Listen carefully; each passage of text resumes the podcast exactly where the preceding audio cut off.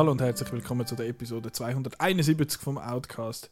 Heute äh, sind wir nur zu zweiten, der Simon und ich. Hoi. Hallo. Wir machen einen Sieg voll Film. Ähm, oh scheiße, da hat jetzt der Marco irgendwo noch den Knopf, aber ich weiß jetzt gar nicht, wo er ist. Aber jetzt müsst ihr euch... mal einen. Der kommt auf, der, auf der Liste, könnte morgen machen Mittag. Ja, ey. Was? Das ist aus dem äh, Hit Schweizer Film Schwarzarbeit, ganz am Anfang, wo der, Ah, der, ja. der Freddy dort durchläuft, ja, können wir auch mal auf die Liste nehmen, können wir auch mal machen Mittag. Stimmt ja, wir haben auch nämlich eine Liste, weil wir haben ja, wie eigentlich in unserem Jingle, vielleicht spielt der Marco auch noch schnell ein, oder vielleicht spiele ich nicht, oder vielleicht auch Ein nicht. Sieg voll Film. Also wir nehmen die elf, die elf, die elf letzten Filme, die wir geschaut haben, bringen die in eine Reihe von apropos Böch und so ein bisschen Böch. Ein Sieg voll Film. Hoffe ich jetzt mal, dass das vielleicht ein oder andere Tipp auch für uns und für die Hörer dabei ist. Ein Sieg voll Film. Böch. Also ich gehe davon aus, dass du sicher die Hälfte von denen, die ich geschaut habe, gesehen hast. Äh, wir haben einfach die letzten paar Filme genommen, die wir geschaut haben und wir haben die in eine Reihe vollgebracht, mehr oder weniger. Äh, und ähm, ja, jetzt haben wir die, jetzt schwätzen wir über die. Es ist so komisch, jetzt, wenn ich da, ich hocke jetzt an einem anderen Ort im Studio, wie sonst, und mich schaut jetzt immer der blöde E.T. dort oben so creepy an hinter dir. Ja, das ist mindblowing, gell? wenn man plötzlich seine, Es ist- seine Gewohnheiten durchbricht. Und Das ist nicht so das Problem, es ist einfach komisch, dass mich der E.T. dort oben so angafft. der Ja, schaut gut. mich so an, der, er verurteilt meine, äh, verurteilt meine Liste. Also, mich gaffst nur du an. Ja, das ist schön. Äh, brr, je nachdem. Aber auf jeden Fall, äh, ja, jetzt mal haben wir unsere Top 11. Und Mhm. willst du anfangen? Du darfst anfangen. Du bist so selten im Sicht voll Film, du darfst anfangen. Das erste Mal um streng sein. Kann Und gut sein, ja. Vielleicht das letzte Mal, wenn er findet, leckt er mir an. Das hat er wie viele ja mitgenommen. Ich bin aber sehr äh, unarthausmäßig unterwegs, kann ich schon mal vorstellen. Was? Ja, ich habe noch gedacht, weil äh, jetzt kommen wahrscheinlich weniger, also der, der Anteil an Anime und Third Window Films bleibt wahrscheinlich gleich von mir, aber dafür haben wir nicht mehr so viel Vinegar Syndrome und äh, sonstige Italo-Trash, wo der Marco einmal schaut, dafür haben wir jetzt etwas anderes. Ja. Erzähl mal, was ist Also Italo-Trash, ich habe jetzt äh, Super Mario Bros. close enough? Also du, das ist dein Platz 11. Das ist, Das ist mein Platz 11. Wir haben den ja zusammen geschaut. Richtig. Ähm, wir reden jetzt nicht vom Mario-Film, der im Moment in den Kinos ist. Wo, haben wir letzte haben wir Woche letzte. Woche geredet, genau, wo man auch nicht so wahnsinnig den Brüller findet. Ähm, auch nicht so sage ich, äh, logischerweise finde ich den nicht so der Brüller, darum ist er auf meinem Platz 11. Wobei, er ist auf seine Art schon, schon noch lustig. er ist also, baffling. wenn man fragt, um was geht dann sagt man bist einfach, es ist der Versuch von einer Game-Verfilmung, der erste überhaupt äh, vom äh, damaligen Game-Hit äh, Super Mario Land. Und äh, es kommt ein Mario vor, es kommt ein Luigi vor, es kommt ein King Koopa vor Mhm. und es kommt ein Toad vor. da muss man, will man schon lachen, weil der Toad, der irgendwie im Game im Pilzkopf ist, ist dort ein Strassenmusiker. Warum? I don't know. Well, okay then. Äh, wir sind da äh, Ryan George am zitieren, für die, die es nicht kennen, ist ähm, Pitch Meetings, eher ein lustiger Yes, YouTube-Channel. please. Und ähm, ich habe auch, über diesen Film gibt es auch ein äh, Pitch-Meeting übrigens. Und äh, der Screenwriter-Guy sagt dort, der, fragt ihn, der, Producer-Guy irgendwie, ja, ähm, äh, warum, hast, du- warum denn das und das? Und er sagt, äh, maybe, I don't know, I, I don't care, I, I don't care. Ich glaube, so ist es wirklich gewesen, dass irgendjemand, der das geschrieben hat, ist irgendwie, ich weiß auch nicht, was er geraucht hat, aber einfach so random Shit. Es ist Hä? so dann kommen- seltsam. Ich meine, der Film wäre ja seltsam, wenn er nicht Super Mario Bros. würde heißen. Wäre ja, Ja. dann schon komisch. Aber das ist einfach noch, es, es sind noch kommen extra sieben Levels oder so. Und eben, er hat gut so zwei, drei Sachen aus den Games, ja, aber eben so Namen. ein paar Namen. Eben, eben das mit dem Toad, der jetzt ein Musiker ist und dann mit den Gumbas, das finde ich einfach Gumbas, die einfach so... Gumbas, für, äh, für die, die das? Game nicht kennen, das sind so kleine Pilzchen, die wo, wo böse sind, wo man, äh, wo man kann drauf gumpern und dann sind die tot. Ganz. Also äh, äh, wahrscheinlich die einfachsten Gegner vom ganzen Mario-Universum. Und da sind es irgendwelche riesige Eidechsen. Nein, also ich weiß nicht, äh, ich weiß nicht, ob es Eidechsen sind, zumindest haben sie einen Kopf, einen kleinen Eidechsenkopf und einen riesigen hohen Körper. Und äh, der Tod wird ein Spoiler, das, der Tod wird in so einen verwandelt. Äh, und man erkennt ihn dann daran, dass er eine Wollorgel hat, im Gegensatz zu den anderen. Weißt du, ah, das ist eben der Tod. Also, gar nicht richtig böse. Äh, ich weiß es nicht warum, aber Also es ist alles da kommt falsch irgendwann an noch, da, das, da, da haben wir ja schon während dem Schauen müssen lachen, äh, irgendwann kommt der, der, der Score von Dr. Chivago, wo da die, die Gumbas dazu am Schunkeln sind und irgendwie, das will ich das offenbar hure geil finde, so du, du, du, du, warum? ich weiß es nicht, I don't care. I don't know. Es ist einfach, äh, der Film ist ein riesiges Fragezeichen und auf die Art eigentlich, also recht unterhaltsam. Einfach ein rechter Fragezeichenblock. du schaust, ja wirklich, und du schaust und denkst, was? Und dann kommt noch der, der Vater von der Prinzessin, wo Daisy heißt, einfach so. gibt ja eben auch noch die äh, Princess Daisy, gibt es ja schon auch. Ja, Aber das ist eben ein richtigerer Name vielleicht als Peach. I don't know. I don't know. I Und dann know. der, ihr Vater, der jetzt zu einem Pilz verwandelt wurde, ist, aber nicht in einem Pilz, einem Flügelpilz, sondern einfach so einem Pilzgewapper und will halt Pilz und Pilz im Mario-Universum und das ist der Bezug zu Pilz und so, ja, okay. Und wie genau? Und dann kommen noch Dinosaurier vor und der Yoshi kommt noch vor. Das ist wow, einfach ein kleiner Dinosaurier. kleiner äh, äh, Dinosaurier. Da Es ist einfach ein unendlich bizarres Werk und es ist so viel falsch an dem Film. Eben, es geht, glaube ich, habe irgendwo einen Stat gelesen, dass es über eine Stunde geht, bis der Mario und der Luigi die richtigen Farben anhaben. sie haben bis dahin haben sie die falschen Farben an. Der Luigi hat rot an und der Mario Da hat blau an. fragst du. Hat der, ist dort jemand dabei gewesen, der das Game wirklich gespielt hat? Also wo wirklich, und dann mal den Film angeschaut und denkt, du, ähm, also wie ist jetzt das genau? Und warum hat jetzt der das Rot? Und, äh, äh, Also es gibt ja jenste Geschichten zu dem Dreh, dass der Bob Hoskins und der John Leguizamo, wo der Mario Genau, und der Luigi gespielt haben, dass die einfach auch besoffen ans Set gekommen sind, wie sie so mühsam waren zum Arbeiten dort. Also, und ich habe übrigens auch noch kurz durchgelesen, äh, bei den IMDb-Stats, wer alles sonst so äh, gemunkelt worden ist für die Rolle dort. Und es gibt... Äh, es hat mal geheißen, ja, äh, der, der Tom Hanks hätte fast den Luigi gespielt und der Danny DeVito hat fast den Mario gespielt.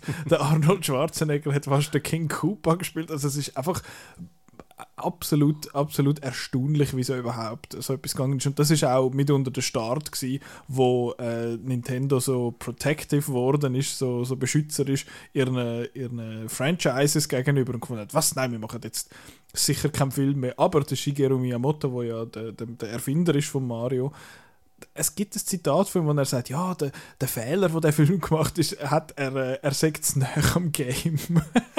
Aber das ist, glaube ich, in Bezug darauf, dass es halt einfach die Geschichte ist, die Prinzessin zu retten. Und that's about it. Es hat ja, Ja. auch eine Art eine Mario Kart-Szene, aber das ist einfach ein Mad Max Blade Runner-Verschnitt. Das ist ja jeder ganze Film, ist ein Mad Max Blade Runner-Verschnitt.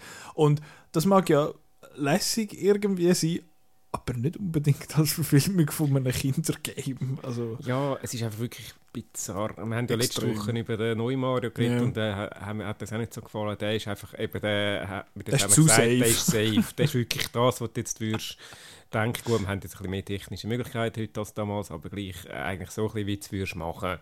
Halt Mhm. so ein bisschen die, die Elemente übernehmen und dann äh, und irgendwie sehen so aus, wie und mit, so. einer, mit einer kindertauglichen Geschichte zusammenkleistern und gut ist. genau. Und der andere, denkst du damals, du bist ein Fan von dem Spiel, hast das gamet, ich bin ich ja gewesen, ich habe Mhm. aber damals nicht im Kino gesehen. Und äh, dann gehst du ins Kino und dann siehst du selbst und denkst, was? Gut, aber ich meine, du hast ja, wenn man den Trailer gesehen hat, wo ja auch schon so kommt und am Schluss kommt, The Super Mario Bros. This ain't no game. Also es, ist, es wird dann nur schon so aufgezogen, dass es so ein bisschen eine edgy Version Ja, sollte sein, okay, aber, einverstanden, aber trotzdem äh, macht er ja, äh, versucht er mit dem Namen eben jetzt Geld zu machen Absolut, und äh, eben absolut. sagen, hey, wir sind jetzt äh, ein Super Mario Film und, und dann kommt so etwas, also okay, ja. Also eben, es ist der erste, die erste Game-Adaption und wahrscheinlich eine von der, also ich glaube, es gibt keine andere Game-Adaption, wo das, äh, das Quellmaterial in dem Sinn so dermaßen verfehlt wie, wie der. Ich kann ihn jetzt als Film, eben, das ist ein Schießfilm, aber er ist er hat so den, den Charme halt von einem Film, wo ich finde, so, der ist so schlecht, dass er eben schon fast wieder Ja, eben, er ist äh, in dem Sinn äh, könnte man schon empfehlen zum Schauen, einfach Ich finde, man eben- muss ihn gesehen haben als Mario-Fan. Man muss ihn gesehen haben. Und auch wahrscheinlich als Game-Fan, eben, das ist ja der erste Game-Film, Mhm. hat von dem auch einen historischen Wert und ist wahrscheinlich auch nicht ganz unschuldig daran, dass nachher jahrelang das Mantra gelten hat, Game-Verfilmung funktioniert einfach nicht. Absolut. Und äh, ja, so funktioniert es wirklich nicht. Aber Es es, hat doch seinen, es hat doch seinen Reiz, so absurd wie das Ganze ist. absolut baffling. Baffling. ähm, interessanterweise habe ich auf meinem Platz 11 auch eine Game-Verfilmung. Und zwar habe ich den Film One Chanbara the Movie. Ähm, der ist auch bekannt als Zombie Killer Sexy as Hell. Oder er ist auch bekannt als Bikini Samurai Squad. Ich habe den natürlich unter Bikini Samurai Squad kennengelernt und gefunden, das klingt eigentlich noch recht lustig. Und es gibt eine Game-Reihe, die gibt es glaube ich seit bald 20 Jahren. Und es geht darum, dass eine leicht bekleidete Frau, sie hat wirklich nur ein Bikini an, so eine Federboa und einen Cowboyhut und Stiefel. Und das ist ihr Outfit. Und sie rennt mit einem Katana durch Tokio und haut Zombies zusammen. Das ist so ein bisschen das Game. Das Game ist, ich habe das Game äh, ohne Chanbara Bikini Samurai Squad gespielt. Ich habe 15 Franken, 15 Schweizer Franken gezahlt für das Game und es ist unfassbar schlecht. Es sieht mega grusig aus, es ist mega langweilig, aber ich habe es trotzdem fertig gespielt und ich habe gefunden, irgendwie werde ich jetzt den Film sehen. Und es ist, der Film gibt es auf Prime Video zu schauen. Es gibt ihn nur in der deutschen Synchro, was schon mal, äh, schon mal Grund zum Lachen ist. Und es sieht aus wie ein ultralausiger DVD-Rip. Also ich weiß nicht, das ist wie wenn ihn jemand irgendwie abgeladen hat und dann auf den Amazon Prime-Server aufgeladen hat und dann dort ist jetzt der und den kann man jetzt dort schauen. Ähm, sollte man den schauen? Nein, absolut nicht. Das ist ein, ein richtig schlechter Film und im Gegensatz zum Super Mario Bros. nicht einmal unbedingt so schlecht, dass er wieder lustig ist. Er hat eine Eröffnungssequenz, wo recht energetic ist und er hat eine Schlusssequenz, wo recht energetic ist und dazwischen ist eine Stunde, wo langweilig ist und das ist äh, wahrscheinlich das größte Verbrechen, wo der, wo der begeht, das Ganze und eben, es, es sieht alles scheiße aus. Das Game sieht ja auch schon grusig aus, nicht nur vom Artstyle, sondern auch, also nicht nur auflösungstechnisch oder technisch allgemein, sondern auch vom Artstyle. Es ist einfach alles grau. Ähm, und bei dem ist es jetzt auch so, alle Action-Szenen spielen in so einer komischen Schür. die haben, das ist wahrscheinlich das Einzige, was sie sich können leisten für den, für den Film. So, oh, jetzt schlägeln wir da ein bisschen und nachher sind sie irgendwo noch in so einer Lagerhalle. Ähm, und es, es, ist so, es ist so ein gespässiger Film, weil er so anime-mäßige Action-Szenen hat. Also sie setzt dann quasi so an und dann ist sie durch alle durchgefetzt und hat alle halbiert und das ist einmal noch lustig, aber er nimmt sich so ernst. Er nimmt sich so ernst und er versucht irgendwie denen nachher noch so eine herzzerbrechende hinter so eine Backstory zu geben, den Figuren. Und ich finde I don't care. Show me the lady, wie sie Leute halbiert. Aber das ist auch, das, das kommt mir eben leider auch nicht, ähm, nicht genug was ich noch sensitive finde, oder sensible finde in dem Sinne, ist, dass während im Game, im Game gibt es ein Feature, wo du sie kannst einkleiden Also du kannst andere Kleidungsstücke freischalten. Das ist aus dieser mit 2000er äh, Japaner Big Teddy Action Game Phase gewesen. Es gibt ja auch Dead or Alive. Das ist, äh, also es gibt ja, du kennst vielleicht eben, es gibt äh, Street Fighter und es gibt Tekken und es gibt Mortal Kombat und so und es gibt Dead or Alive. Und Dead or Alive, da geht es einfach darum, wie äh, Frauen mit grossen Brüsten und Männer mit grossen Muskeln gegeneinander prügeln. Hat es auch mal eine Verfilmung gegeben. Hast du die gesehen? Nope. Die ist mit der, wie heißt sie? Ähm, ah, verdammt, die Schwester von Steve Aoki. Wie heißt sie denn? Ich habe den Namen vergessen. Aber sie macht auch mit, glaube ich, äh, anderen bekannten Filmen. Ich bin nicht mehr sicher. Es hat zwei, drei semi-bekannte Leute dabei, aber es ist auch ein Scheißfilm. Aber auf jeden Fall ähm, ist es, ja, ich, ich weiß nicht, ähm, ja, äh, genau, was ich eigentlich auch wollte sagen. Es gibt das Feature, dass man sich kann einkleiden kann und äh, da hat sie jetzt wenigstens nicht immer, sie hat teilweise Jacken an und Pulli. Also es ist nicht einfach immer nur Das ist auch gut, äh, im, sie sich. das stimmt. Äh, ja, es ist, es ist recht lustig teilweise, weil die Zombies, die dort vorkommen, sind einfach Leute, die so eine Maske anhaben und so durchs Zeug und sagen, ich bin jetzt ein Zombie. Ähm, immer wenn es schlägt, ist es eigentlich noch unterhaltsam und das ist leider nur etwa eine Viertelstunde von einem anderthalbstündigen Film und das ist einfach scheiße. Also es ist ein Kackfilm, den muss man nicht schauen. Aber falls euch jetzt das anspricht, könnt ihr äh, auf Amazon Prime findet man ihn unter Zombie Killer. Also ja, viel Spaß, I guess. Aber ich würde jetzt den nicht schauen. Schaut eher den Super Mario Film. Hast du auf dem Platz 10 vielleicht ein bisschen besseren Film? Ich habe einen, der zumindest als besserer Film gilt, wenn man seine Auszeichnungen anschaut. Und zwar hat er den Oscar für den besten Film gewonnen. Ui. Es wird nicht der einzige Film äh, bleiben von mir heute, der einen Oscar als besten Film gewonnen hat. Und zwar, weil ich gerade äh, noch eine Liste am Abarbeiten bin. Äh, die Oscar Best Picture. Ähm, Da, sorry, schnell, das ist das, was Liste. man, das ist das, was passiert, wenn man schon in Anführungszeichen alles gesehen hat. Dann muss man irgendwelche Listen raussuchen und sich durch so Zeug ja, durchquälen. der Chris und ich haben mal eine ganze Folge über Listen gemacht. Genau. Kann man gerne nachlesen. Folge sowieso. Ähm, ja, Ich schaue schnell. schaust schnell. Sie heißt, glaube ich, einfach äh, Listen to the Heart. genau. Ähm, jedenfalls, der Film auf Platz 10 hat Oscar für den besten Film gewonnen, aber äh, er ist auf Platz 10 und dementsprechend kann ich nicht können 167. viel mit dem anfangen. Folge 167, danke vielmals. Ja, noch kurz eben, um das noch fertig zu führen, eben, ich bin äh, alle Oscar-Gewinner am schauen, also die Best Picture gewonnen haben. Ich habe es fast geschafft, es fehlen mir noch zwei. Mhm. Und ähm, ja, die, die, die, es kommen jetzt ein paar in dieser Liste. Und das ist der schlechteste, den ich äh, in letzter Zeit gesehen habe. Er heißt Tom Jones. Und nein, es geht nicht um den Tom Jones, um den Sänger namens Tom Jones zumindest, sondern es ist eine Verfilmung von einem Roman, der Tom Jones heißt. Den ich vorher auch nicht kannte. Ich habe, äh, Tom Jones assoziiere ich sonst auch eher mit dem Musiker. Und wenn es Google ist, kommt natürlich auch äh, der Musiker. Musst du Dann kommt es Jones YouTube finden. wieder, it's not unusual. Genau. Da geht es um, äh, er spielt im Mittelalter, es geht um einen Bu- Bub, also einen jungen Mann, der als Baby in einer reichen Familie äh, auftaucht sozusagen und man weiß nicht, woher das ist und es wird dann vermutet, dass das irgendein so ein Kind aus einer geheimen Affäre zwischen zwei Dienst, äh, Bediensteten entstanden ist. Und da der Herr vom Haus sagt dann, ja, ich nehme den aus, auf bei uns, äh, erziehe den wie einen Sohn und der wächst dann dort also in reichen Verhältnissen auf. Aber er ist halt so ein sogenanntes Bastardenkind und ähm, das wird dann zum Problem, wo er sich dann später in eine junge Frau aus, aus gutem Hause verliebt, die Sophie heißt die. Und ähm, ja, Es klingt thrilling. Nein, äh, äh, sie ist dann natürlich äh, eben das Problem, weil er nicht, darf natürlich nicht heiraten, weil das ist äh, ne, kann kein, nicht, nicht aus ihrem Stand und ähm, da gibt es noch so einen Nebenbuhler, der eine ganz üble Figur ist, der dann eigentlich die gerne mit heiraten, aber das geht natürlich nicht und äh, ja, am Schluss ja, geht es dann doch. ich habe jetzt gespoilert, aber äh, es ist auch egal, weil ihr müsst den Film nicht schauen.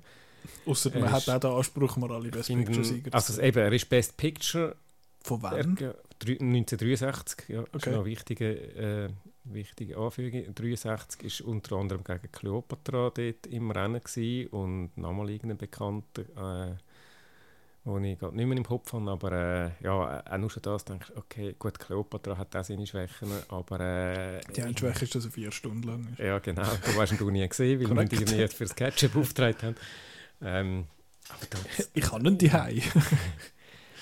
Ja, äh, er ist als Komödie etikettiert und er ist tatsächlich immer so leicht so ein bisschen überdreht, lüpfig.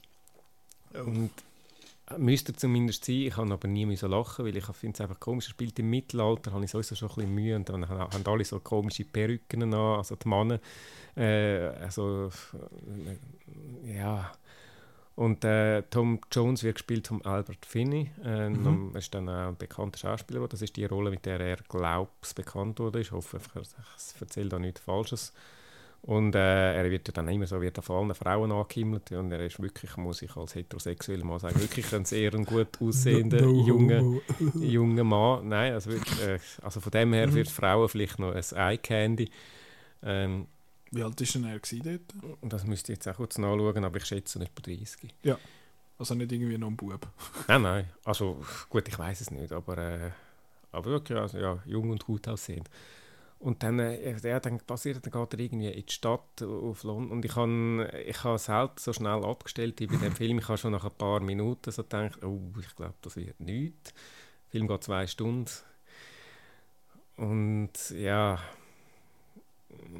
ist in der ganzen Inszenierung einfach irgendwie ich weiß nicht, ob es ein eine Frage von der Zeit ist, dass das einfach heute nicht mehr funktioniert, wobei dann andererseits muss ich sagen, ja, ich schaue, äh, der Goldfinger ist aus dem 1963 und eben Kleopatra, gut, mhm. der hat andere Schwächen, aber der kann man ja trotzdem noch schauen, ist ja so vom Storytelling her ist nicht völlig etwas anderes als Mhm. heute, aber der ist einfach so weird und Nicht und gut weird. Nicht, nicht gut weird, nein, einfach Mhm. also langweilig und, und eben, äh, er müsste irgendwie so ein bisschen lustig sein, aber äh, ich habe ihn einfach nicht lustig gefunden und, äh, und die Dialoge sind so ein bisschen gestelzt und äh, nein, äh, hat mich überhaupt nicht, die nicht überhaupt nicht begeistert. Also eben Best Picture, keine Ahnung warum er gewonnen hat, aber äh, ja, ich bleibe bei Tom Jones lieber beim Sänger. Ich, kann- ich finde es lustig, ich habe auch da bei meinem Platz 10 so eine leichte Parallele. Du findest, es ist nicht so für mich. Äh, mein Platz 10 ist auch nicht so für mich und da wird jetzt der Marco vielleicht ein bisschen enttäuscht sein. Und zwar habe ich auf Platz 10 das Evil Dead Remake von Fede Alvarez, äh, wo ich ja mehr oder weniger als Vorbereitung für äh, Evil Dead Rise geschaut äh, habe, wo wird. Also der hat zu Evil Dead Rise keine Verbindung, aber man hat mich so ein bisschen vorgewa vorgewarnt, dass der Gore und Blut technisch so ein bisschen auf einem ähnlichen Level ist. Und wegen dem Evil Dead Remake freue ich mich jetzt weniger auf Evil Dead Rise, weil das ist so die Art Horrorfilm, wo mir nicht so viel sagt. Also es geht auch da wieder darum, es sind glaube was sind es, fünf äh, junge Erwachsene, die in so, eines, äh, so eine Hütte im Wald gehen und dann findet sie im Keller da, wie heißt das, Necronomicon, da das Buch und dann Ich habe keine Ahnung von Hilde. Äh, und dann kommen da die Gestalten aus dem Wald und dann fangen alle an sterben und am Schluss sind es einfach äh, 90 Minuten blutverschmierte Teenager, die rumschreien, am Boden liegen und so. Das ist halt dann nicht so mies. Das, äh, mit dem kann ich einfach nicht mega viel anfangen. Ich habe sonst aus der Evil Dead-Reihe nur den ersten gesehen, also der Tanz der Teufel von Sam Raimi mit dem Bruce Campbell. Der ist, der ist einfach sehr ein campy Horrorfilm von jetzt mal und der, ich jetzt, der ist auch noch so ein bisschen witzig.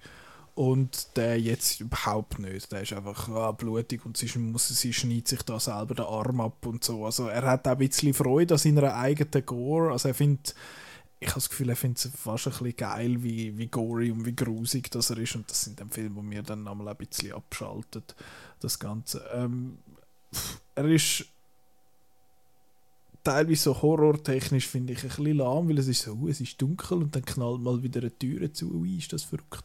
Und dann nachher aber kommt es halt dann wirklich grusig. Was ich am Film muss zugute halten, äh, ist, dass es äh, dass es wirklich einen ist, ich finde so, ich will jetzt nicht unbedingt gerade im Dunkeln sein, in dem Sinn. Das ist einer, der so ein bisschen gefürchtig ist, steht und das, ja, das kann ich, muss ich am Film hoch anrechnen, weil mir das selten passiert eigentlich bei einem Film, aber ich kann nicht sagen, dass mir jetzt der Film gefallen hat.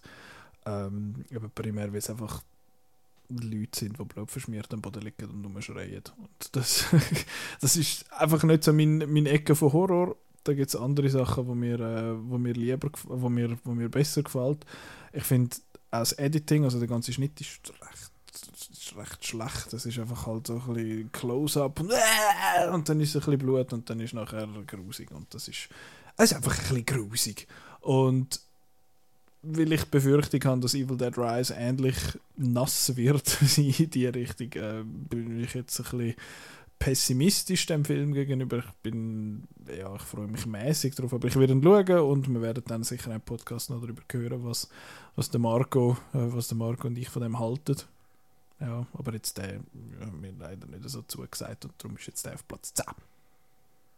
Ja. ja. Fede Alvarez hat ja noch andere Horrorsachen gemacht. Ich glaube, der hat eben sogar etwas Horroriges gemacht, was ich gut finde. Mir fällt es jetzt aber gerade nicht ein. Ich meine, Ja, der hat jetzt der Don't Breathe gemacht oder bin ich. Ja, Don't Breathe hat er Ja, gemacht und okay. den habe ich cool gefunden. Der hat mir gut gefallen. Ähm, er hat in der zweiten hat er nachher nicht gemacht, aber den habe ich auch nicht gesehen.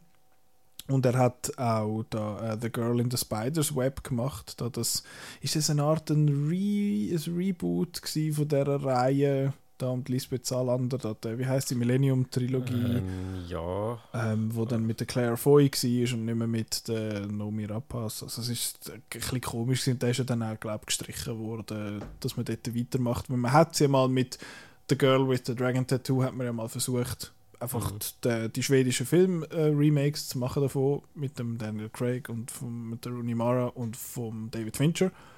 Und dort hat man dann irgendwie aufgehört und dann hat man es nochmal versucht und dann hat man auch irgendwie wieder aufgehört. Aber ja, genau. Und das ist. Der Fede Alvarez hat aber auch mit dem äh, Evil Dead Rise, glaube ich, nicht viel zu tun. Vielleicht ist er Produzent, bin ich gar nicht sicher, aber Regie ist von jemand anderem. Ja.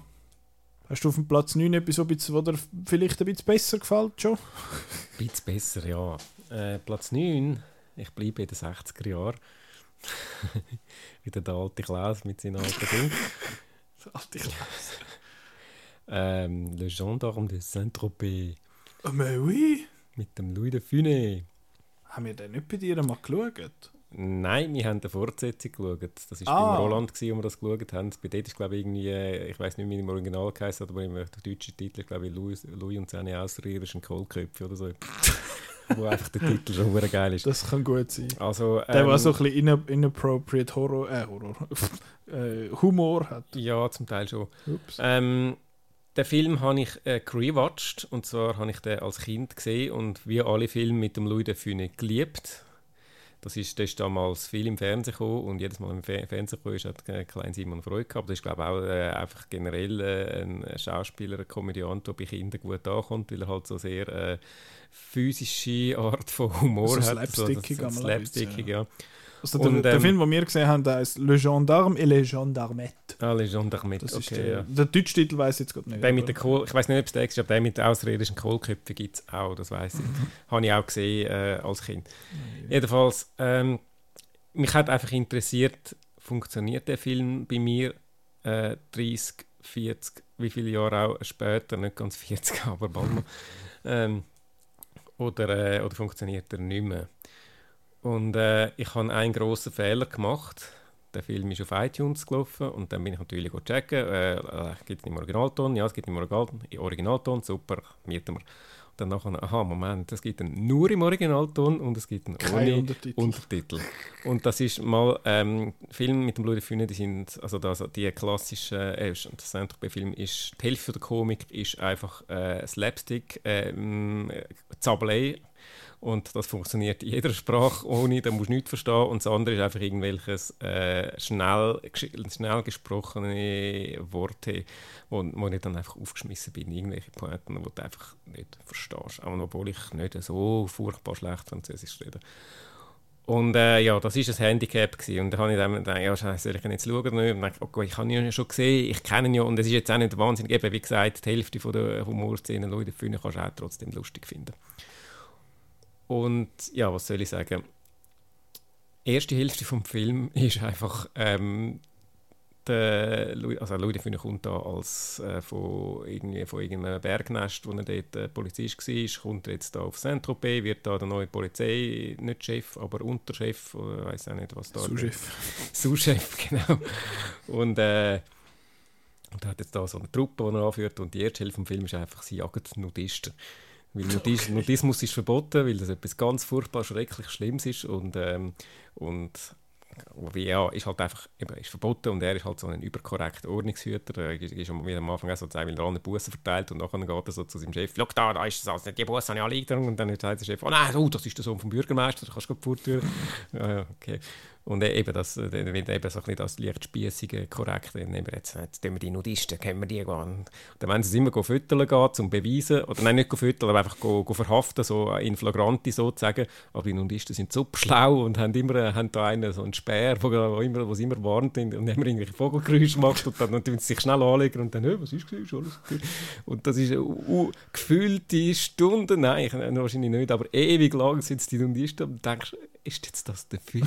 Das geht es in dem Film um Polizisten, die gegen Nudisten, ja, und dann schaffen sie es irgendwie, die zu überlisten und zu verhaften und dann die Hui, und dann ist so die erste, äh, ist sein erster Erfolg sozusagen. Und das ist dann die erste Hälfte vom Film vorbei. Und die zweite Hälfte vom Film ist dann, verstrickt sich dann seine Tochter, also äh, so Teenie-Tochter oder junge Erwachsene, die sich dann da in einen verliebt und dann gibt es irgendwelche Verwechslungen und so und irgendwo ist noch so eine Gangsterbande, wo dann irgendwie ein gestohlenes Bild noch eine Rolle spielt und äh, wo dann aus Versehen in seinem Besitz landet und man kann sich etwa denken, plus minus was durchgeht. Und das ist dann doch noch so ein bisschen, äh, okay, äh, so ein Ansatz von einer Geschichte, die sich dann entwickelt. Dort muss ich zugeben, dort habe ich jetzt eben aus Gründen von der Sprachverständnis nicht gerade jede Wendung auf Anhieb verstanden. Es war äh, wirklich schwierig, gewesen, zum, äh, da drin- Er redet ja hure schnell. Also. Eben, er redet hure schnell und, und, und weiß zum Teil nicht, was wichtig ist und was jetzt einfach irgendes, irgendwelches Gelaber ist. Aber ja, letztendlich ist es nicht so kompliziert, um es dann doch noch irgendwie zusammen, zusammensetzen. Und äh, das ist okay, das ist, das ist lustig, es ist keine hochstehende Unterhaltung. Und äh, um die Frage, die ich mir am Anfang ges- gestellt habe, zu beantworten, nein, er funktioniert nicht mehr ganz so gut wie damals, aber ich finde ihn auch nicht scheiße. Er hat seinen Charme. Äh, eben, äh, gewisse Szenen kann man, könnte man heute auch nicht mehr so machen. Eben, auch- also nur schon das Ganze mit diesen Nudisten haben, also das irgendwie etwas Schlimmes. Also, also heute, ja, einfach so ein bisschen das. Aber es ist, es ist irgendwie, es hat, es hat Charme. Und ich schaue es äh, auch eben das, das Franzosen, das Südfrankreich-Setting, das hat, halt- das hat als Kind mein, mein Bild von Frankreich und von Südfrankreich geprägt, da wenn der Côte d'Azur und oh, die, schönen, die schönen Strände und so. Und jetzt das sind da die, die, jetzt gehe ich auf Gang, genau, nur wegen dem. Und die Polizisten, die zwar ein bisschen trottelig sind, aber doch irgendwie nicht. Und äh, ja. Äh, ja, ich habe eine gewisse. Ich finde, ich finde, der Charme hat er immer noch, auch wenn man muss sagen, naja, als Film funktioniert nicht wirklich. Es ist halt einfach, was halt noch kultig ist, ist die natürlich, die kommt in jedem Film vor, ist die Nonne, wo, äh, wo schnell Auto fährt. Das ist einfach so, äh, ja eben, äh, Ordensschwester, wo so eine komische weiße Haube hat, wo, wo die Schwester damals vielleicht hatten, vielleicht auch nicht, ich weiß ich nicht. das war einfach eine Erfindung für den Film. Gewesen. Jedenfalls äh, ist, machen sie Autostopp und dann kommt, ja, ja, ich bin da die Schwester sowieso und äh, ja, verfolg mich, ich muss da unbedingt schnell in die Stadt und dann macht die da irgendwie einen halsbrecherisch, mörderisch Tempo, wo sie da ihrem, ihrem Dösch, wo äh, fast aus der Kurve rausfliegt und so und das, ist dann, das wird dann zum Running Gag in der ganzen Filmserie, die etwa fünf oder sechs Filme umfasst. Okay. Die kommt dann in jedem Film wieder vor. Und das ist, ja, die ist auch noch dabei gewesen. Ja. Also eben, Platz 9 bei mir, also das heisst nicht gerade, äh, es ist sicher kein Film, den man muss gesehen haben, aber äh, Ist, ist noch lustig. er ist auf seine Art noch lustig. Hat Charme. Das ist immer so eine so ein ja, hat bisschen Charme. Ist, ja, aber es gibt schon, es gibt Filme, die haben Charme und es gibt Filme, die sind einfach, die, lö- ja, die haben es nicht. Also einfach Ja. so, ja, Ja, ja. ich, ich weiß nicht, Weiss, was ich mit dem Film soll. Und eben ein Teil von dem Charme bezieht natürlich auch da durch meine äh, subjektiven Kindheitserinnerungen, wo wahrscheinlich nicht gleich, äh, ich würde den Film nicht gleich schauen, wenn ich den als Kind nicht gesehen hätte. Ja gut, ähm, ich gehe weiter zu, einem, zu meinem Platz 9. Wir müssen glaube ich ein bisschen Führerschein machen, sonst sind wir die ganze, die Ja. ganze Nacht da. Ähm, auf meinem Platz 9 ha- habe ich, äh, das ist der eine von zwei Third Window Films, die ich da auf meiner Liste habe. Äh, und zwar ist das Electric Dragon 80.000 Volts. Das tönt doch eigentlich noch recht cool. Äh, so als, als Titel und auch wenn ich schnell die Synopsis auf Letterboxd vorlesen, ich habe die vielleicht sogar schon mal im Podcast vorgelesen. Und zwar ist es ein Film von Gakuryu Ishii, äh, auch bekannt als Sogo Ishii, der wechselt immer mal wieder seinen Namen, je nachdem in welcher Lebensphase das er ist, hat er einen anderen Namen. Ähm, und zwar, die Zusammenfassung ist, oder die Synopsis ist, A violent guitar-playing, electrically charged boxer faces off against an electronic wizard half merged with a metallic Buddha. äh, ja, das ist ein Film aus. Äh, jetzt habe ich es doch gerade offen gehabt. Es ist ein, ein, ein Punk-Film. Also es ist wirklich äh, ein, ein Film, der eine sehr Punk-Attitüde hat. Das merkt man am an. Also der Film ist aus dem Jahr 2001, er ist noch nicht mega alt, aber er hat null Budget. Er ist schwarz-weiß. Ich finde, er ist sehr cool, schwarz-weiß. Er hat äh, den Tada, Tadanobu Asano, der die Hauptrolle spielt. Er hat ähm, im neuen Mortal Kombat Film mitgespielt, er hat bei den Thor-Film hat er einen von diesen äh, von diesen Kollegen vom Thor mitgespielt, also ist nicht ein Unbekannter, auch bei uns im Westen. Hat, äh, bei Ichi the Killer hat er die Hauptrolle gespielt, vom Takeshi Miike, äh, also ein bekannter Name und er hat jetzt da mitgemacht. Und es geht eben darum, er ist er ist ähm, ein Problemkind und hat dann so Schocktherapie in dem Sinne bekommen und durch das ist er nachher dann plötzlich elektrisch aufgeladen und um die äh, Energie loszuwerden hat er Gitarre gespielt und einfach laute Geräusche gemacht und ich möchte ganz kurz einspielen wie, wie der Titeltrack tönt. Der Titeltrack heißt äh, Shock DNA und nur schon wie er anfängt ist super. Ähm, vielleicht hoffentlich hört man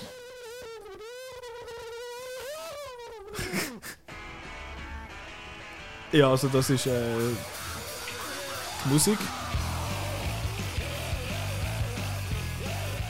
Genau, eigentlich noch, äh, finde ich noch ein geiles Riff, aber einfach einer, der macht darüber. Das ist so ein und das ist so ein bisschen der Vibe von dem ganzen Film. Also es ist äh, visuell recht cool und es ist, es ist mehr oder weniger ein Stummfilm. Also den kann man ohne Untertitel schauen. Und das Gute ist, er geht nur 55 Minuten, also ist sehr kurz.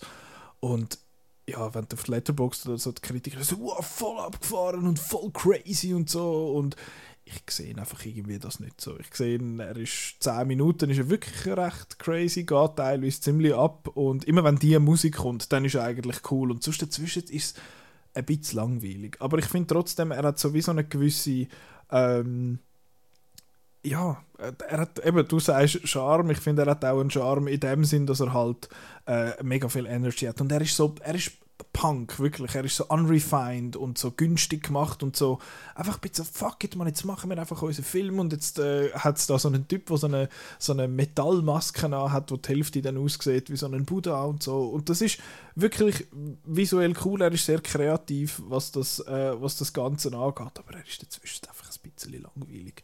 Und ich verstehe teilweise auch nicht, was die Leute aus dem Film, aus diesen Filmen einmal rauslesen. Also, ich finde so, ja, weißt du, mach das und das. Und ich finde so, wo habt ihr das mitbekommen? Also, ich meine, es wird wenig geschwätzt und es hat einmal so total überzeichnet, so wie Texttafeln eigentlich, früher in den Stummfilm, aber halt einfach so mäßig. Ihr könnt euch visuell vorstellen, was das Geräusch äh, heisst.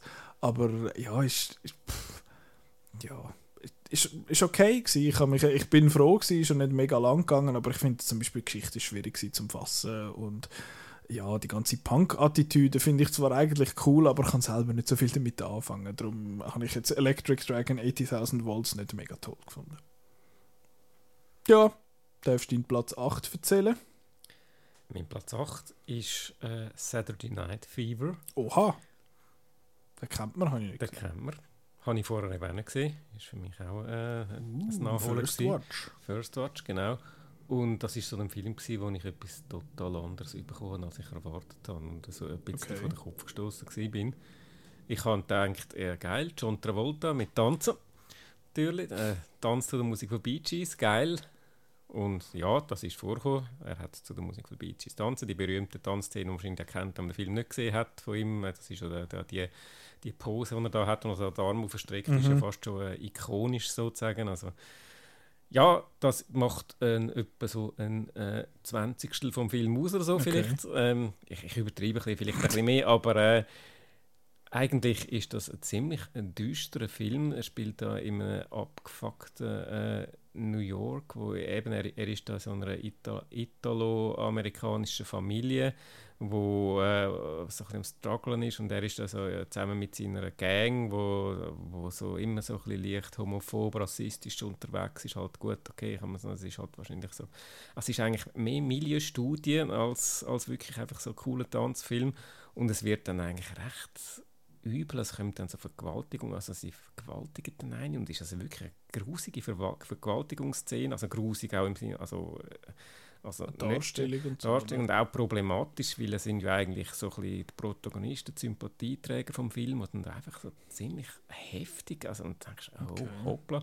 Ich bin dann auch, und darum dann auch nicht überrascht gewesen, auf Letterboxd bin schauen, der hat einen rechten Backlash, da die, die, die beliebtesten Kommentare, alle dann schreiben, eben, das geht ja gar nicht und überhaupt, und muss ich sagen, ja, verstehe ich, also es ist wirklich, eben, ich ich habe eigentlich ich habe einen Tanzfilm erwartet und dachte mir so etwas, okay, das ist vielleicht einfach mein Unwissen über den Film, weil ich einfach naiv war und dachte, ja cool, aber gleich, es ist so ein, bisschen, ja, ein, ein Film, den ich jetzt irgendwie äh, nicht so richtig geniessen konnte. Tanzszenen sind cool, selbstverständlich. Der John Travolta war ein grossartiger Tänzer. Gewesen, oder ja, vielleicht immer noch, weiß nicht. Aber, äh, oder bei Pulp Fiction hat er das ja dann nachher parodiert. Ja, ähm, sehr zwiespältiges Gefühl gegenüber dem Film. Ich habe es ich zum Teil auch noch interessant gefunden, eben, ich, vielleicht ein Stück weit auch authentisch, wie er so ein bisschen die Jugendgang damals dargestellt hat. Das ist aber einfach, es ist, es ist wirklich mehr so relativ heftig Sozialdrama als eigentlich einfach so ein Fun, äh, nur so viel Saturday Night Fever, denkst du ja, yeah, cool, so mhm. eine Party und so. Und ja, das, das ist beim Film dabei und äh, eben, er trainiert dann so ein bisschen mit einer und aber eben, es gibt dann wieder Konflikte und alles, also es ist wirklich ein eher ernster und äh, zum Teil eben ein bisschen aus heutiger Sicht problematischer Film. Darum so ein bisschen recht zwiespältig und auch nur in Anführungszeichen Platz 8. Ich finde ihn nicht scheiße, aber äh, äh, so ein, bisschen ein, ein weirdes Gefühl, nachdem ich den geschaut habe. Aber glaubst du, wenn du jetzt, mit dem, wenn du jetzt in ein paar Jahren mit dem Wissen, was du bekommst, nochmal schaust, meinst du, wirst du es nicht mit anderen, wirst du sicher mit anderen ja. Augen sehen? Vielleicht ja, aber es ist jetzt halt eben auch wegen den angesprochenen Szenen im Film, ja. wo du jetzt nicht unbedingt gerade Bock hast, nochmal zu schauen. Tanzszenen vielleicht, aber die kannst du ja wahrscheinlich auf YouTube einfach nur isoliert für sich schauen, ohne den ganzen Film, ohne den ganzen Film drumherum noch, nochmal müssen zu schauen. Aber ja, du hast recht, eben, vielleicht ist es ein eine, eine Sache von der Erwartungen, die du dann äh, nicht überkommst, was du, was du eigentlich erwartet hast. Mhm. Ja gut, ähm, ich habe auf dem Platz 8 einen Film, das ist äh, jetzt der zweite, wo jetzt hintereinander so meine, ich, ich, ich nenne es jetzt einmal mein japanische Indie-Trio. Indie ähm, auf dem Platz, 7, äh, Platz 8 habe ich Adrift in Tokyo, das ist ein Film, wo der Simon Kritik geschrieben hat, auf Outnow keine Erinnerung daran hat. Laut eigener Aussage. Ähm, der ist, wo ist der in Cannes wahrscheinlich gelaufen? Ähm, ich nehme es an, ja, ich kann mal schauen.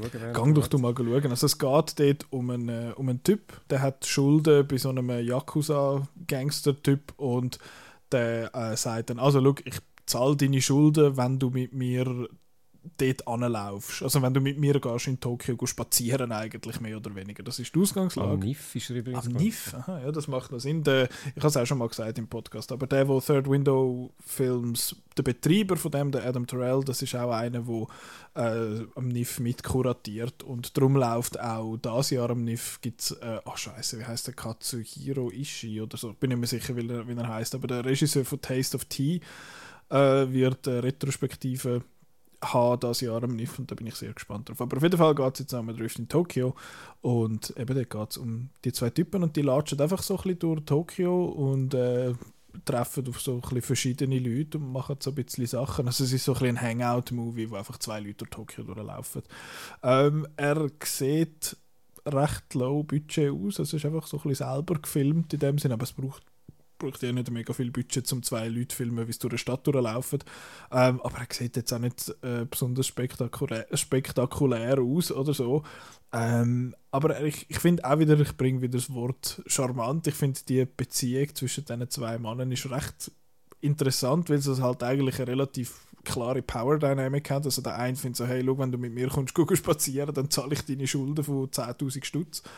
Ähm, und es ist dann auch lustig, was die zwei halt einmal so ein bisschen erleben, wie sie kommen einfach so ein bisschen äh, an verschiedene Characters an und es soll ja so ein bisschen ein Liebesbrief an Tokio sein und das, eben wenn du an Tokio denkst, dann denkst du an Wolkenkratzer, du denkst an Shibuya, äh, der, der Zebrastreifen, da die Kreuzung, wo alle Leute drüber laufen und so und da geht es jetzt halt einfach um ein bisschen die Leute, die so ein bisschen nicht im Zentrum wohnen, die einfach so ein bisschen ihr Zeug machen und ein bisschen ein bisschen weird sind. Also es hat herrlich schöne Momente, wie zum Beispiel stehen sie einmal vor so einem Uhrenladen und der Yakuza-Typ geht dann so zu dem Besitzer an und sagt, du, wie, wie, wie verdienst du überhaupt Geld? In deinem Laden hat es nie irgendjemand drin.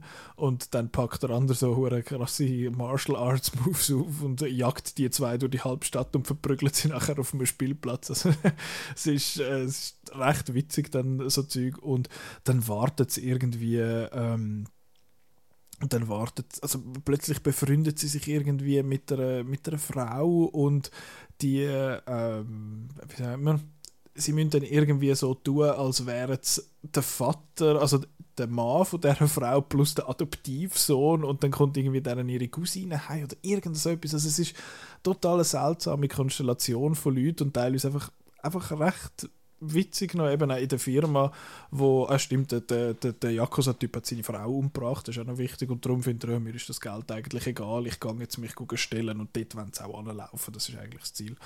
Ähm, und die, die Mitarbeiter von der Frau, die finden dann so, oh, sollten wir echt mal schauen, was die macht und dann zeigen sie die einfach die, die drei Leute, die Mitarbeiter, was die sonst noch so treiben, so völlig random und dann so kommt, kommt irgendwie der Chef in ins Büro und sagt, oh, da schmeckt mal an meinen Haaren, stinke ich eigentlich. so, was ist das, was läuft da? Das ist völlig nebensächlich, aber äh, irgendwie um um eine Geschichte kümmert sich der Film auch nicht wirklich. Es ist einfach so, wirklich, wie gesagt, ein, ein bisschen Hangout-Movie, ähm, nicht mega speziell, du hast den jetzt, jetzt mal nicht so toll gefunden. Äh, du hast aber auch geschrieben in deiner Kritik, dass das vielleicht für Leute, die so ein bisschen eine Affinität haben für das Japanische und vielleicht sich freuen, einfach in Tokio quasi rumzulaufen, die können dem noch ein bisschen mehr abgewinnen. Und äh, ding, ding, ding, that's me.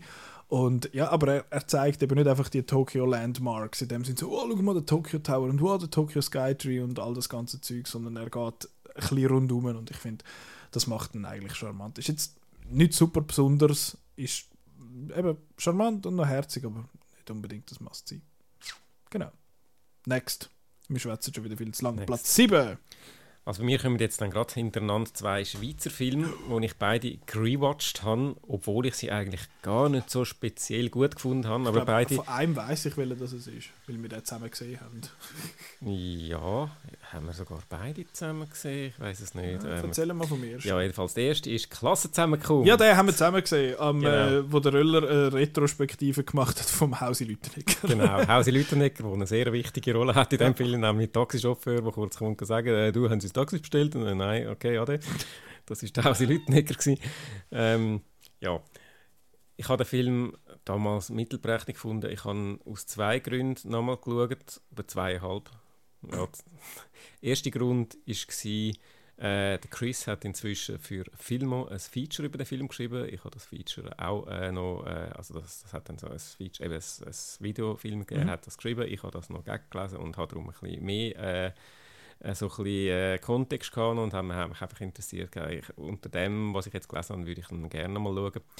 Und der zweite Grund war, ich habe, seit ich den gesehen habe, ein paar alte Schweizer Filme geschaut, unter anderem da Uli der Knecht, Uli der Pächter, wo der Hans Schmidhauser äh, die Hauptrolle gespielt hat, wo dort äh, dabei ist. Ähm, andere alte Schweizer Filme, Paul Hubschmidt zum Teil, äh, auch einer von diesen Darstellern. Also es ist ja wirklich, äh, der Film ist glaube ich aus dem 8 oder aus dem 90 oder so, plus minus Ende 80er, Anfang 90er Jahre. Ah, ich meinte, das ist viel älter. Die Klassenzusammenkunft. Ja, nein, das ist okay. dann, und das ist wirklich, das ist ein Treffen von den damaligen grossen Schweizer Namen in der Schweiz. Das ist eine Schauspielszene und von den Frauen auch, der Stefanie Glaser, äh, wo ja dann später noch berühmter wurde, ist durch Herbstzeitlose, Anne-Marie Blanc, sie ist dann äh, Leute, stimmt das, Leute im Plan? Oder heißt sie nur Plan und Plan? ich weiß es auch nicht, das ist nicht mein Fachgebiet. Aber jedenfalls ist sie auch eine sehr bekannte äh, Schauspielerin gewesen und auch andere, die noch äh, dabei sind. Ich habe dann noch die eine habe ich kennt, die andere nicht. Aber also, Ursula Andres ist Ursula Andres natürlich, genau. Also äh, grosse also das, das ist für, für, für Schweizer Verhältnisse damals wirklich so ein bisschen, wow, das, das, das Treffen der Stars gewesen. Und ähm, Knives Out von der Schweizer 90er Knives Out von wirklich Knives von der Schweizer 90er Jahre. Und der zweieinhalbte Grund ist eben auch so ein bisschen das gewesen. Ich habe dann auch aus, aus lokalen Gründen ähm, schauen, weil ich habe herausgefunden oder ich weiß auch nicht, einfach äh, wahrscheinlich habe ich das schon beim ersten Mal gewusst, aber ich vergessen, äh, dass er in Schloss Tüfen getrüllt worden ist. Und Schloss Tüfen, das ist etwa im Zürich-Unterland, etwa zwei, drei Kilometer von dort, wo ich jetzt wohne, ähm, entfernt und dachte, ja, hey, ja, der Simon doxt sich im aus lokal-patriotischen Gründen, ja, jetzt kann man, kann man herausfinden, wo ich wohne, kann man dort mal einen Zirkel ziehen, äh, okay, er ist bloß tiefer, zwei Kilometer, wo ist das eigentlich? Äh, sind vielleicht sogar ein bisschen mehr als zwei Kilometer. Egal. Wer so weit hört, dann äh, der hat es auch verdient, ungefähr zu wissen, wo ich wohne. wow. wenig Anforderungen um deine Adressen zu finden. Gut. Ja, ähm, viel lange Rede, kurzer Sinn. Eben, er, er hat da wieder ein bisschen am gleichen gekrankt, wie ich schon das erste Mal geschaut habe. Ich finde es cool. Es sind ja eigentlich gute Schauspieler und ähm, ich finde vom Setting her auch cool, das Knives Out Setting und er hat ja dann so ein bisschen Backstory und es ist einfach alles ein bisschen holprig. alles so ein bisschen, ja, äh, Eher nicht. Ich habe ihn auch als visuell sehr grusig im Kopf. Visuell ist er nichts Spezielles gewesen, ja, das ist so, aber das habe ich, darauf habe ich mich eingestellt gehabt. Aber ich habe irgendwie gehofft, dass ich aus der Geschichte, jetzt, wenn ich mit dem alle, wenn ich jetzt mehr äh, die, die alten Schauspieler noch ein bisschen besser kenne, also alte im Sinne von, von, von den alten Filmen, den Schauspieler noch besser kennt habe. Inzwischen sind, glaube ich, außer Ursula Andres auch alle gestorben. Okay. Ähm, ja, Und der Hause Leutenegger, der lebt auch. Ah, stimmt, ja. Aber der ist jetzt wirklich. Oh, Entschuldigung, aber das ist also wirklich nur ein Cameo. gewesen. Also, er ist auch noch im, äh, im Abspann gestanden, aber so von den Hauptprotagonisten. Ich habe eben eigentlich so ein bisschen das mit der Vergangenheit, das ist ja so ein, ein klassisches Trope von so, von so Krimis, eben, wo da so äh, äh, Teile der dunklen Vergangenheit, wo jetzt wieder an die Oberfläche kommt und so. Und mir gefällt das eigentlich noch. Und ich finde es nicht einmal so schlimm, dass es ein bisschen klischeehaft ist und so ein bisschen, wie man es halt würde erwarten aber es holpert auch von der Inszenierung, vom ganzen Spannungsaufbau her, funktioniert es irgendwie nicht so richtig.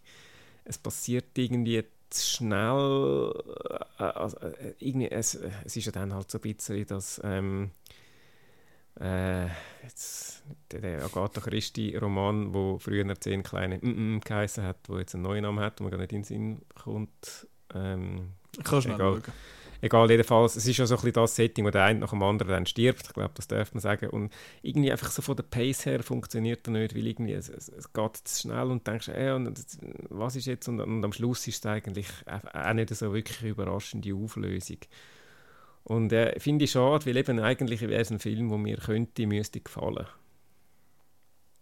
Du bist noch am Suchen. Ich bin am Schauen. Äh, warte, nein, ähm, was steht? Es And then there were none, heisst es. And then there were none. Ja, der, auf Wikipedia steht auch, und dann gab es keines mehr. Ja, genau, und dann gab es keines mehr. Jesus, auf Englisch ist es ja voll auch hardcore. Also eben also auf- voll N-Word. Also eben, ich so. habe ich damals, also sowohl es gibt ein Buch und dann auch diverse Verfilmungen, kann ich noch unter dem Namen «Zehn kleine» Mhm. sowieso äh, kennt und eben das ist ja dann so ein Abzählvers wo dann immer einer weniger ist und das ist Ja, dann ja. halt so ein bisschen die Pointe vom ganzen Film und das ist Ich kann da, das, als, ich kann das glaube ich, nur von der die Toten Hosen-Version von «Zehn «Zehn kleine, Jägermeister». ja. Genau. Und ähm, ja.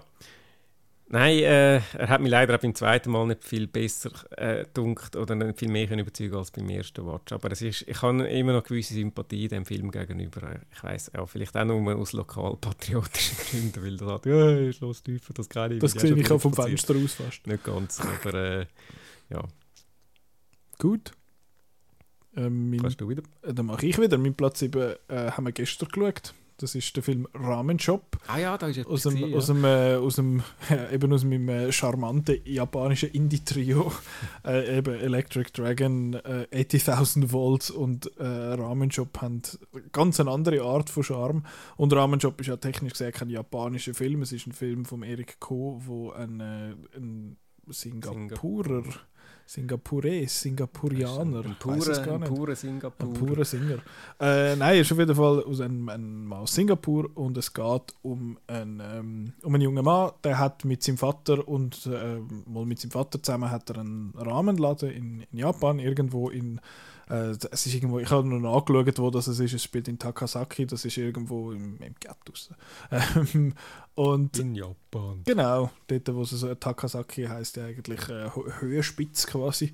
Und das ist auch so ein bisschen in einer bergigen Region, aber das tut eigentlich gar nicht zur Sache. Und auf jeden Fall ähm, ist seine Mutter ist aus Singapur, sein Vater ist Japaner und seine Mutter ist aber ähm, früh gestorben. Und jetzt, äh, ganz am Anfang vom, vom Film, wo jetzt anfängt, stirbt auch sein Vater und er geht dann auf die Suche eigentlich nach seiner Familiengeschichte mehr oder weniger und das äh, treibt ihn dann nach, äh, nach Singapur, wo er dann seinen Onkel trifft und dann eigentlich ja, in den Schritt von seinen Eltern eigentlich geht und versucht, ein gewisses Gericht äh, dann nachzukochen, um sich wieder an seine Eltern erinnern. Und das ist ein ja, auch visuell nicht ein sehr anspruchsvoller Film und ich muss auch ehrlich gesagt sagen, oftmals äh, narrativ nicht sehr, anspruchs äh, nicht sehr ansprechend im Sinn von, also visuell ist er einfach gefilmt. Also man hat da Leute gehabt und es hat eine Kamera gehabt und da hat man Sachen gefilmt. Also ja, visuell überhaupt nicht wirklich etwas Tolles. Was er, wo er visuell gut ist, finde ich, ist er im, in den ganzen Essenssachen. Also es geht viel ums Essen, es ist so ein, so ein bisschen Food-Porn-Film, wo es halt verschiedenste Sachen zeigt. Für Leute, die jetzt so ein squeamish sind, was äh, die Produktion oder ich sage jetzt mal die Zubereitung von, von Fleisch äh, angeht, vielleicht eher nicht geeignet. Aber ähm, sonst, das Essen sieht alles schön aus, aber ist halt nicht ein sehr schön color-graded Film. In dem Sinn sieht er so ein digital kameraig aus. Aber ähm, und wenn er erzählt ist, habe ich ein bisschen Problem damit, dass er teilweise halt einfach Länge gehabt hat und er hat vor allem ähm, ja, einfach so Exposition-Dumps, wo einfach jemand erklärt, wie dass man jetzt den Tee zubereitet und so. Ähm, ja, wenn einem das interessiert, dann ist das lässig. Ich habe es teilweise ein bisschen komisch gefunden. Ähm, er hat mich aber trotzdem dank der ganzen Geschichte, eigentlich jetzt nicht unbedingt, dem, wie sie erzählt ist, aber die Geschichte an sich hat mich dann eigentlich schon ziemlich, äh, ziemlich packt, in dem Sinn, wie es einfach eine herzige Geschichte ist, wie der dort angeht und zuerst so ein bisschen verloren ist und nicht wirklich weiß, was er macht und dann trifft er dann halt verschiedene Leute und lernt dann verschiedenes über seine Vergangenheit. Es gibt auch immer wieder so Flashbacks, äh, wie dann seine Eltern sind und so und das habe ich alles sehr herzig gefunden. Und ganz am Schluss hat es dann halt so eine, eine emotionale Szene, wo es so ums Essen geht und die hat mich dann schon sehr fest gerührt, die habe ich extrem schön gefunden, weil es halt auch so ein bisschen eben darum geht, dass das Essen verbindet. Und ich meine eben, äh, Japan ist ja, wir haben es letzte Woche, beziehungsweise vorletzte Woche mittlerweile, äh, haben wir es davon gehabt in der Anime-Folge, dass äh, Japan ja solche seine Soft Power ausspielt. Wir finden so, hey, wir sind voll kawaii und alles ist mega herzig, um auch so ein bisschen vertuschen, was sie im Zweiten Weltkrieg gemacht haben. Und das ist da auch wieder das Thema, dass sie halt, äh, eben, sie haben ja verschiedene Länder besetzt und halt wirklich äh, ziemlich üble Sachen getrieben und Singapur ist eines von diesen Ländern gewesen, wo, äh, wo sie besetzt haben jetzt mal und das wird da so ein bisschen thematisiert da, dass das halt eben einen, einen Konflikt gibt in dem Sinn, weil halt eben Mutter seine Mutter ist aus Singapur, der Vater ist ein Japaner und dann hat jetzt zum Beispiel die Mutter von der Mutter, also seine Großmutter, hat nicht so Freude an dem Ganzen und äh, die ganzen Konflikte habe ich dann eigentlich sehr schön gefunden und auch die, eben so die Kritik an dem Ganzen, aber liegt wahrscheinlich auch daran, dass es eben nicht eine japanische, sondern eine singapurische Produktion ist. Ähm, ja, habe ich, hab ich sehr, sehr schön gefunden, vor allem am Schluss und hat mich dann doch überzeugt habe ich, habe ich sehr einen schönen Film gefunden. Du hast ihn ja auch gesehen. Ich habe auch einen schönen Film gefunden, ja. Ja. Das hat lustig gemacht. zum wieder Rahmen essen oder zum Backteig. generell, zum generell feine Sachen essen, Mhm. äh, insbesondere asiatische Küche. Also ja, ist, äh, aber eben ist einer von diesen Essfilmen, aber Mhm. wirklich auch, äh, wo wirklich auch so schön inszeniert ist und ja, eben, es ist doch das, das Klischee, gut, ja, Liebe oder es hat durch den Magen, aber finde ich okay. Also Mhm. es, ist, es ist eine herzige Geschichte und ich habe es auch sehr äh, schöne Szene gegen den Schluss gefunden dort, oder fast am Schluss. Und, ich, äh, ich muss sagen, ich habe gemerkt, immer wenn sich Leute umarmen, sei jetzt das wegen Versöhnung, wegen Abschied, wegen Freude, wegen Gratulation, irgendetwas, wenn Leute sich umarmen, das rührt mich einfach immer. Das finde ich einfach immer etwas Schönes. Und da ist es halt so eine, so eine, eine ultimative Umarmung fast schon. Und das hat mich dann schon sehr, sehr berührt. Ja. Ja, wenn Leute zueinander finden und irgendwie da die gemeinsame Sprache jetzt plötzlich ent entwickelt, das ich ja schon noch eine schöne, schöne Metapher. Genau. Aber ja, sonst viel mehr zu Rahmenjob kann ich nicht sagen. Aber es ist ein schöner Film, hat mir gefallen. Platz 6, wir sind in der Hälfte. Fang. Okay, Ja, also, ähm, zweiter Schweizer Film, Azor. Den habe ich nicht gesehen. Das hast du nicht gesehen? Okay, Aber das ist schon nicht. Sind andere auch noch dabei gewesen, dort an dem ZFF-Screening in dem Fall. Ich habe den dort im äh, ungemütlichen Kino Corso 2 gesehen. Ich habe dann die Review geschrieben und in der Review ist unter anderem gestanden, ein Film, der es sich sicher lohnt, ein zweites Mal zu schauen. Und das habe ich jetzt eingelöst und habe ein zweites Mal geschaut. Ja, äh, es geht um ein, äh, spielt in den, ist das jetzt Ende 70er oder Anfang 80er Jahre? Ich glaube Anfang 80er, oder jetzt sind wir genau 1980. Ähm, um einen Schweizer Banker, der von Argentinien kommt. Das ist dann gerade zu Zeiten von der, nein, es ist doch Ende 70er Jahre, oder, äh, Entschuldigung, äh, ist eigentlich völlig egal. Eigentlich ich bin so nur am, es ist eben nur, weil die Weltmeisterschaft, äh, Fußballweltmeisterschaft im 78 war und es ist so. kurz nachher. Darum bin ich Okay. jetzt so versuchen nachvollziehen. Aber eigentlich ist es völlig irrelevant, das war einfach etwa die Zeit. Gewesen. Ein Schweizer Banker kommt auf Argentinien, äh, dort eben zu Zeiten von der Militärdiktatur in Argentinien und ähm, sein Partner, der dort äh, geschäftet hat, ist verschwunden und jetzt muss er da so einspringen und da mit ehemaligen Kunden versuchen, das Geschäft aufrechtzuerhalten und äh, verstrickt sich dann dort so ein bisschen in, un in undurchsichtige Machenschaften eben rund äh, im Zusammenhang mit der Militärdiktatur und es geht so ein bisschen darum, ja, äh, weil es, ja, wie er sich jetzt da irgendwie durchschlägt. Es ist ein Film, in dem extrem viel geredet wird und sehr wenig passiert und er ist darum ein bisschen anstrengend, ehrlich gesagt, zum Schauen. Also ist er auf Spanisch auch wahrscheinlich, oder? oder er Ja, Spanisch slash Französisch, also sie untereinander reden Französisch und viel, äh, viel äh, von diesen Argentinier, die reden dann auch, also die können Französisch dann und reden dann Französisch miteinander, manchmal redet er dann auch Spanisch, äh, ist so ein ein, ein Switch. Und ähm, er hat mich aber eben, da, darum habe ich das ja so geschrieben in der Review, er hat mich, er hat mich fasziniert auf eine Art und ich habe auch nicht so recht gewusst, warum. Mich hat so ein bisschen an alte äh, Thriller so aus Frankreich oder äh, Italien aus den 70er Jahren erinnert, so von der Inszenierung her. Er hatte so eine, eine düstere, unterkühlte Atmosphäre, auch so ein beunruhigender Soundtrack, wo immer so, du, du, du merkst, es passiert irgendetwas, aber du siehst es nicht. Und äh, eben, es ist das, es geht ja eben, es ist wirklich damals ein Issue gewesen, dass Leute einfach, also Regimegegner namentlich verschwunden sind und dann sind die einfach so nicht mehr da gewesen und lo logischerweise sind sie umgebracht worden, aber es ist einfach offiziell einfach verschwunden. Mhm. Und äh, das ist ein rechtes Ding und eben das gibt es dann dort auch gewisse, gewisse Leute, dass eben jetzt da sind sein, sein Partner und dann andere, die einfach jetzt nicht mehr da sind. Und und er muss jetzt dort eben irgendwie, äh, natürlich der typische Schweizer Private Banker, der jetzt da irgendwie da mit, äh, mit äh, suspekten Leuten jetzt da geht, geht Geschäft machen und er verstrickt sich dann auch immer mehr in die Welt und, äh, und findet langsam nicht mehr raus und bringt sich dann auch noch in Gefahr. Und es ist auch alles so ein bisschen undurchschaubar und er redet mit ganz unheimlichen Leuten, also der, der, der unheimlichste Fall ist so ein, ein Bischof, nein nicht Bischof, aber einfach ein, ein Kirchenmensch, ich weiß nicht genau, was sein Rang ist, wo, wo so ja, äh, mit ihm da die Investitionen beschreibt und toppt draus und sagt, ja, da hat er ein bisschen abgestoßen und dann noch 3 Millionen da und sagt, okay, ja gut. Was macht er dann mit dem Geld? Und dann sagt er, ja, weißt du, ja, eben, das haben wir gewusst, wir haben halt ein bisschen aufräumen und so, oder? Und das wo er ganz direkt eigentlich äh, darauf anspielt, dass er, äh, dass er auch da von dieser Militärdiktatur sozusagen profitiert und Mhm. mit der zusammenarbeitet.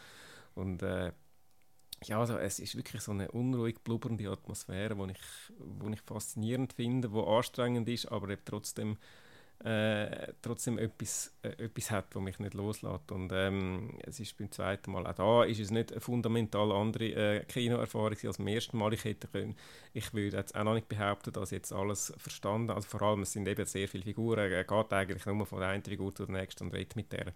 Und wie jetzt die genau untereinander zusammenarbeiten und äh, zusammen äh, das machen, das weiß man nicht so genau, aber es wird, glaube ich, bewusst ein bisschen offen gelassen. Man, wei- man weiß nicht so genau, man spürt irgendwie, äh, irgendetwas ist da komisch und eben das, das, das Regime, wo einfach da, wo, wo nie, du siehst nie irgendeinen, irgendeinen Repräsentant von dem, aber es ist trotzdem irgendwie immer vorhanden und das könnt, du könntest immer irgendwo überwacht werden und ich finde, das ist doch recht cool inszeniert und ähm, ja, ein, äh, ein interessanter Film. das sagt man immer so, wenn man ihn eigentlich schrecklich gefunden hat, aber äh, ich finde ihn wirklich äh, interessant in dem Sinn. Und ähm, ja, vielleicht schauen wir das drittes Mal irgendwann. Irgendwann. Er hat eben, er ist, er ist anstrengend, ja. Und es ist nicht so ein Film, wo du einfach so zur Entspannung ah, nach einem strengen Tag schaust. Aber äh, doch, ich finde, ja, hat Gut. mir gefallen. Ich hätte eigentlich auch noch gerne gesehen, aber ich habe dann äh, leider verpasst. Ähm, buch, ich weiß jetzt nicht, ich glaube, nach einem anstrengenden Tag sollte man meinen Platz 6 auch nicht unbedingt schauen. Und zwar, äh, jetzt einen Monat nachher rede ich noch, zum, rede ich noch mal ein bisschen über mein Anime-März, wo ich also ein bisschen Anime geschaut habe. Und zwar äh, habe ich auf dem Platz 6 den Film Promare. Das ist äh, ein Film vom Studio Trigger. Das ist ein Anime-Studio, wo, also Anime-Fans kennen das Studio Trigger, die haben so viel mir ist Kill gemacht. Und sie haben zwei Folgen von Star Wars Visions gemacht, und zwar The Twins und The Elder, das ist, sind einfach zwei von denen, also Visions, ich nehme nicht an, dass du das geschaut hast.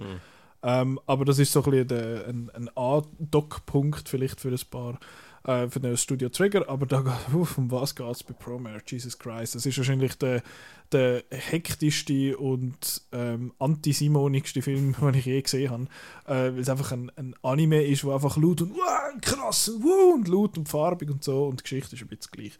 Aber es geht eigentlich darum, dass es äh, in dieser Welt dort äh, Leute gibt, die können f- nicht Feuer speuen, aber quasi so, sind so Feuer-Superpowers halt. Und die werden dann ausgrenzt und dann fangen sie an, die in Anführungszeichen normalen Leute terrorisieren, äh, gewisse von denen so eine Splittergruppe und dann gibt es so eine Antiterror-Einheit, wo schlussendlich einfach Hardcore-Feuerwehrmannen sind, wo dann mit so einem riesen Truck durch die Stadt durchfetzen und nachher irgendwelche Feuerlösch-Mecha-Roboter zu ihrer F- Feuerwehr-Autokanonen ausschiessen und so. Und ja, er ist very, very high energy. ähm, und mir hat das recht gut gefallen, weil ich finde ihn sehr, sehr stylisch. Er ist recht einzigartig, was so Anime angeht. Eben, da gibt es ja verschiedene, verschiedene Ecken. Er hat mich einmal ein bisschen an The Great Pretender erinnert. Das ist eine Serie auf Netflix, die ich sehr cool gefunden habe.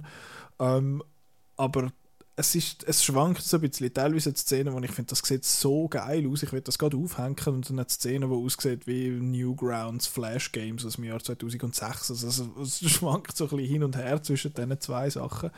Ähm, die Geschichte dazwischen ist relativ dünn. Es geht einfach um den super coole Feuerwehrmann-Dude mit blauen aufgestellten Haaren und äh, der muss dann zusammenspannen eigentlich am Schluss mit dem Terrorist, der dann sagt, ja, aber im Fall, das ist alles gar nicht so, wir, wir meinen es gar nicht so, so missverstanden in dem Sinn. Und recht egal, aber ich finde es eigentlich recht cool, wenn er eskaliert, weil am Anfang geht es eigentlich einfach um ein paar Feuerwehrmänner, die ein Feuer löschen und am Schluss schmelzen äh, zwei junge Männer zusammen in einem Roboter und sind so groß wie die Erde und boxen dann drauf und nachher explodiert alles. Also das ist, das ist so ein bisschen der, der Level, wo es geht.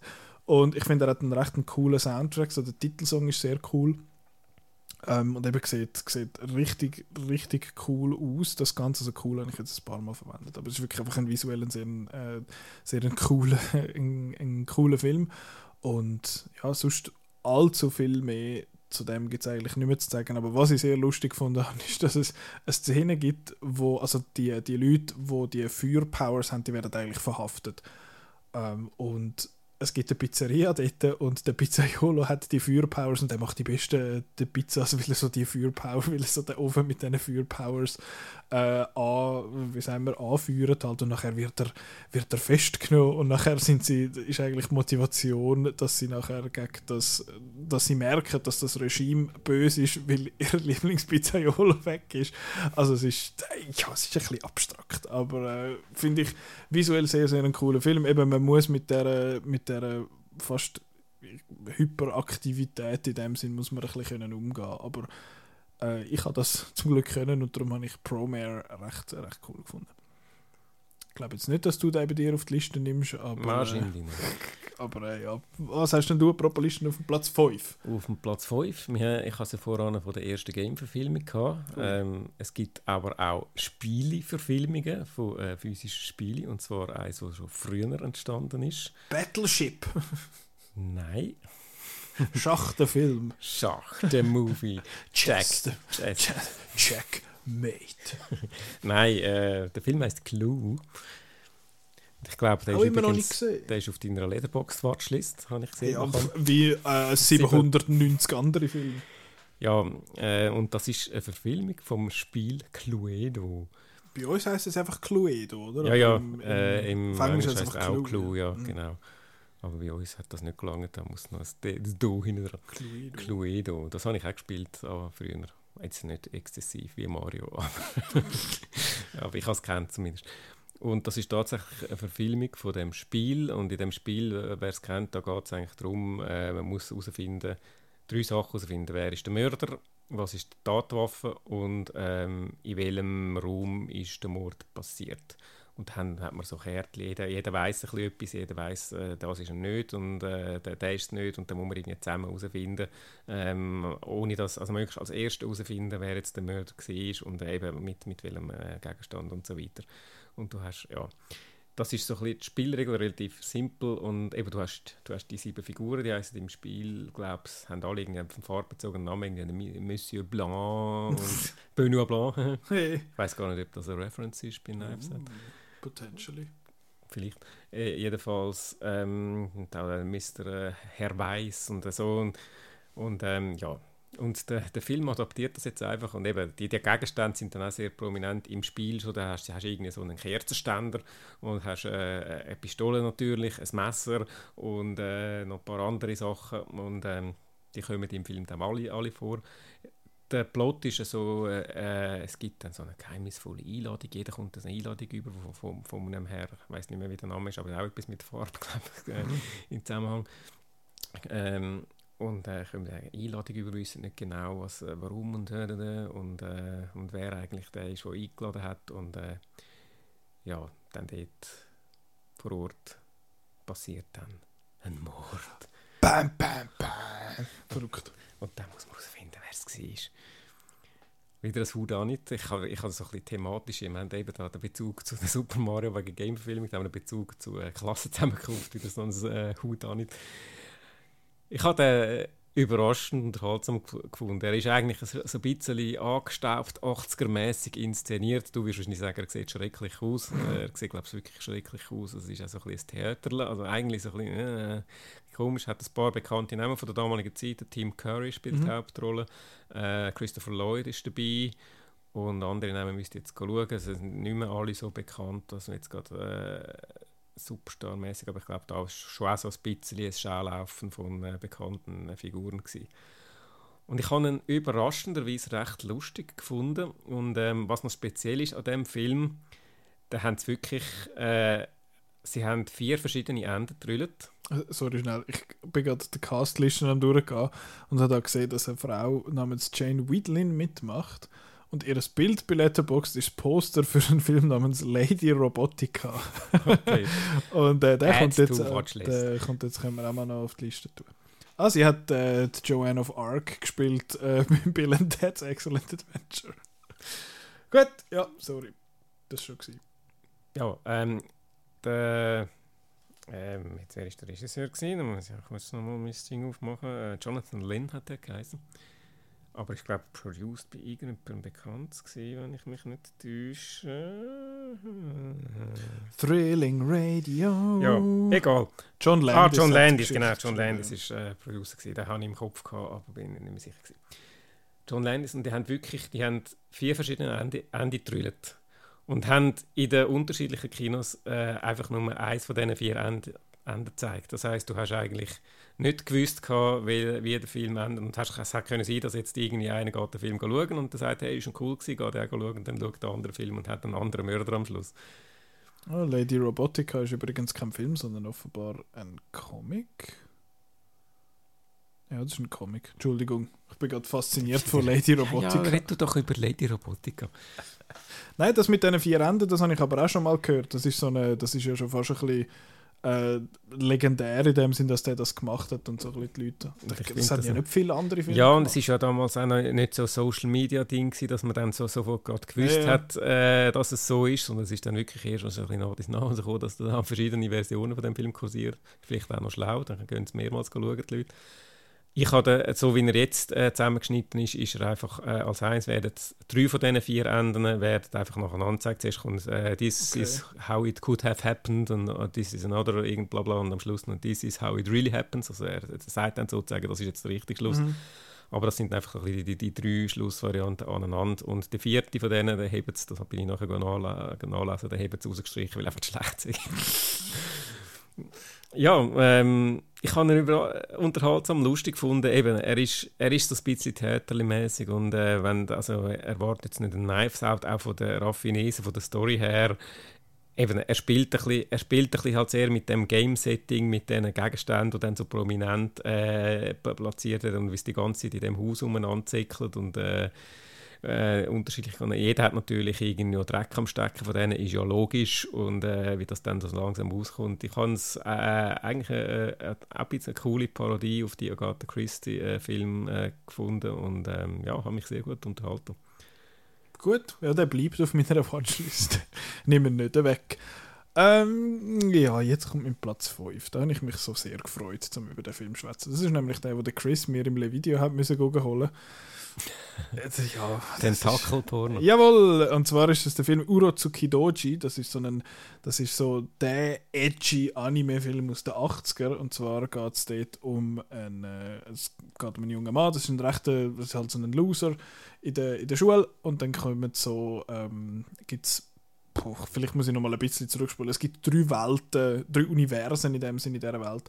Äh, in dem Universum, was?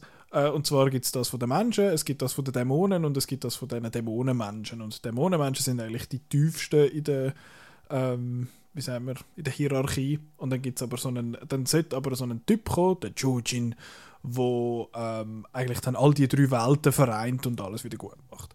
Und es gibt zwei so Geschwister, die wo, äh, solche Superpowers haben, so Dämonenpowers, und die sind, werden beauftragt damit, den, den Jujin zu finden, weil das ist eigentlich einfach eine normale Person, die irgendwann dann mal zu dem Monster wird, auf irgendeine Art und Weise. Und das ist dann selbstverständlich der Loser-Typ. Und warum dass der Film so edgy ist und warum dass er auch sehr berühmt berüchtigt ist, ist, weil er unheimlich brutal ist. Er ist sehr monsterlastig und es ist mehr oder weniger ein Hentai. Also es ist teilweise ein, wirklich einfach ein Porno bei, bei gewissen Sachen. Und wie leider bei vielen von diesen Filmen aus dieser Zeit hat es auch Vergewaltigungsszenen wieder drin. Was der aber anders macht als gewisse andere, ist, dass die Vergewaltigungsszenen sind teilweise dermaßen absurd und hohl, das findest du, das kannst du gar nicht ernst nehmen. Also es hat wirklich eine Szene, wo du zuerst so denkst, oh mein Gott, nein, bitte nicht. Weil dann kommt irgendwie die Lehrerin, die anfängt, ihre Schülerin halb vergewaltigen, aber dann verwandelt sie sich in so ein riesen Tentakelmonster und es wird völlig hohl und ich finde so, okay, das ist aber rassig eskaliert. Ähm, von dem her ist es dann einmal fast witzig, äh, das Ganze. Man muss selbstverständlich empfänglich sein für so Dreck. Man kann es nicht anders sagen. Es ist, es ist wirklich teilweise einfach ein bisschen grusig. Und das, also ein bisschen ist untertrieben, es ist sehr grusig teilweise. Aber ich finde es recht lustig, weil er eben sich nicht mega ernst nimmt und weil er nicht so mean-spirited ist. Also es gibt ja so die Art von edgy Film, die recht bösartig sind. Äh, an meinem Ani, äh, in meinem Animärz habe ich zum Beispiel Sachen wie Violence Jack oder Genocyber geschaut, wo einfach so, uh, wir machen jetzt noch eine längere Vergewaltigungsszene und uh, wir köpfen Kind und das ist einfach ein bisschen, ist einfach edgy, weil edgy. Und Uratsuki Dochi hat aber einfach ein, hat ein cooles Design, die Monster sind wirklich mega, mega cool designt. Äh, er hat ähm, ein paar recht coole Action-Szenen, die cool, äh, wie sagen wir, animiert sind, das Wort habe ich gesucht. Äh, und es ist einfach, es ist einfach recht abgefuckt, das Ganze. Aber ich habe es auf eine noch interessante Art abgefuckt gefunden. Es gibt vier Teile. ich habe die ersten zwei geschaut und weil ich den ersten eigentlich noch, noch, noch cool gefunden habe und den zweiten dann ein bisschen weniger, habe ich gefunden, den dritten gebe ich mir jetzt nicht unbedingt, weil der ist drei Stunden gegangen und das habe ich von den drei Stunden so grott, das muss ich nicht haben. Äh, was ich aber les finde, auch an dem, an dem ganzen Film, also es ist wirklich einer gewesen, wo in den 80 finde, so, wow, das ist voll der krasse Film aus der Videothek, im Fall ist da der. Und das ist der von denen. Und was der auch noch ein bisschen ausmacht, hätte ich gesagt, ist die Musik. Ich habe vorher schon kurz äh, ein bisschen Musik fräsen lassen und ich bringe jetzt gerade nochmal etwas. Und zwar kannst du mir vielleicht sagen, an was dich diese Musik äh, erinnert. Du bist ja auch so ein bisschen bewandt, was das angeht. Jetzt kommt zuerst noch ein bisschen Werbung, selbstverständlich, für irgendwelche, was ist das für eine, für Twint, wieso komme ich eine Twint-Werbung über? Ähm, aber ja, an was erinnert dich diese Musik, wenn du das hörst? So? Vielleicht kommt es, wenn ich es ein bisschen lauter mache. Das ist das Theme von Urozuki Dochi.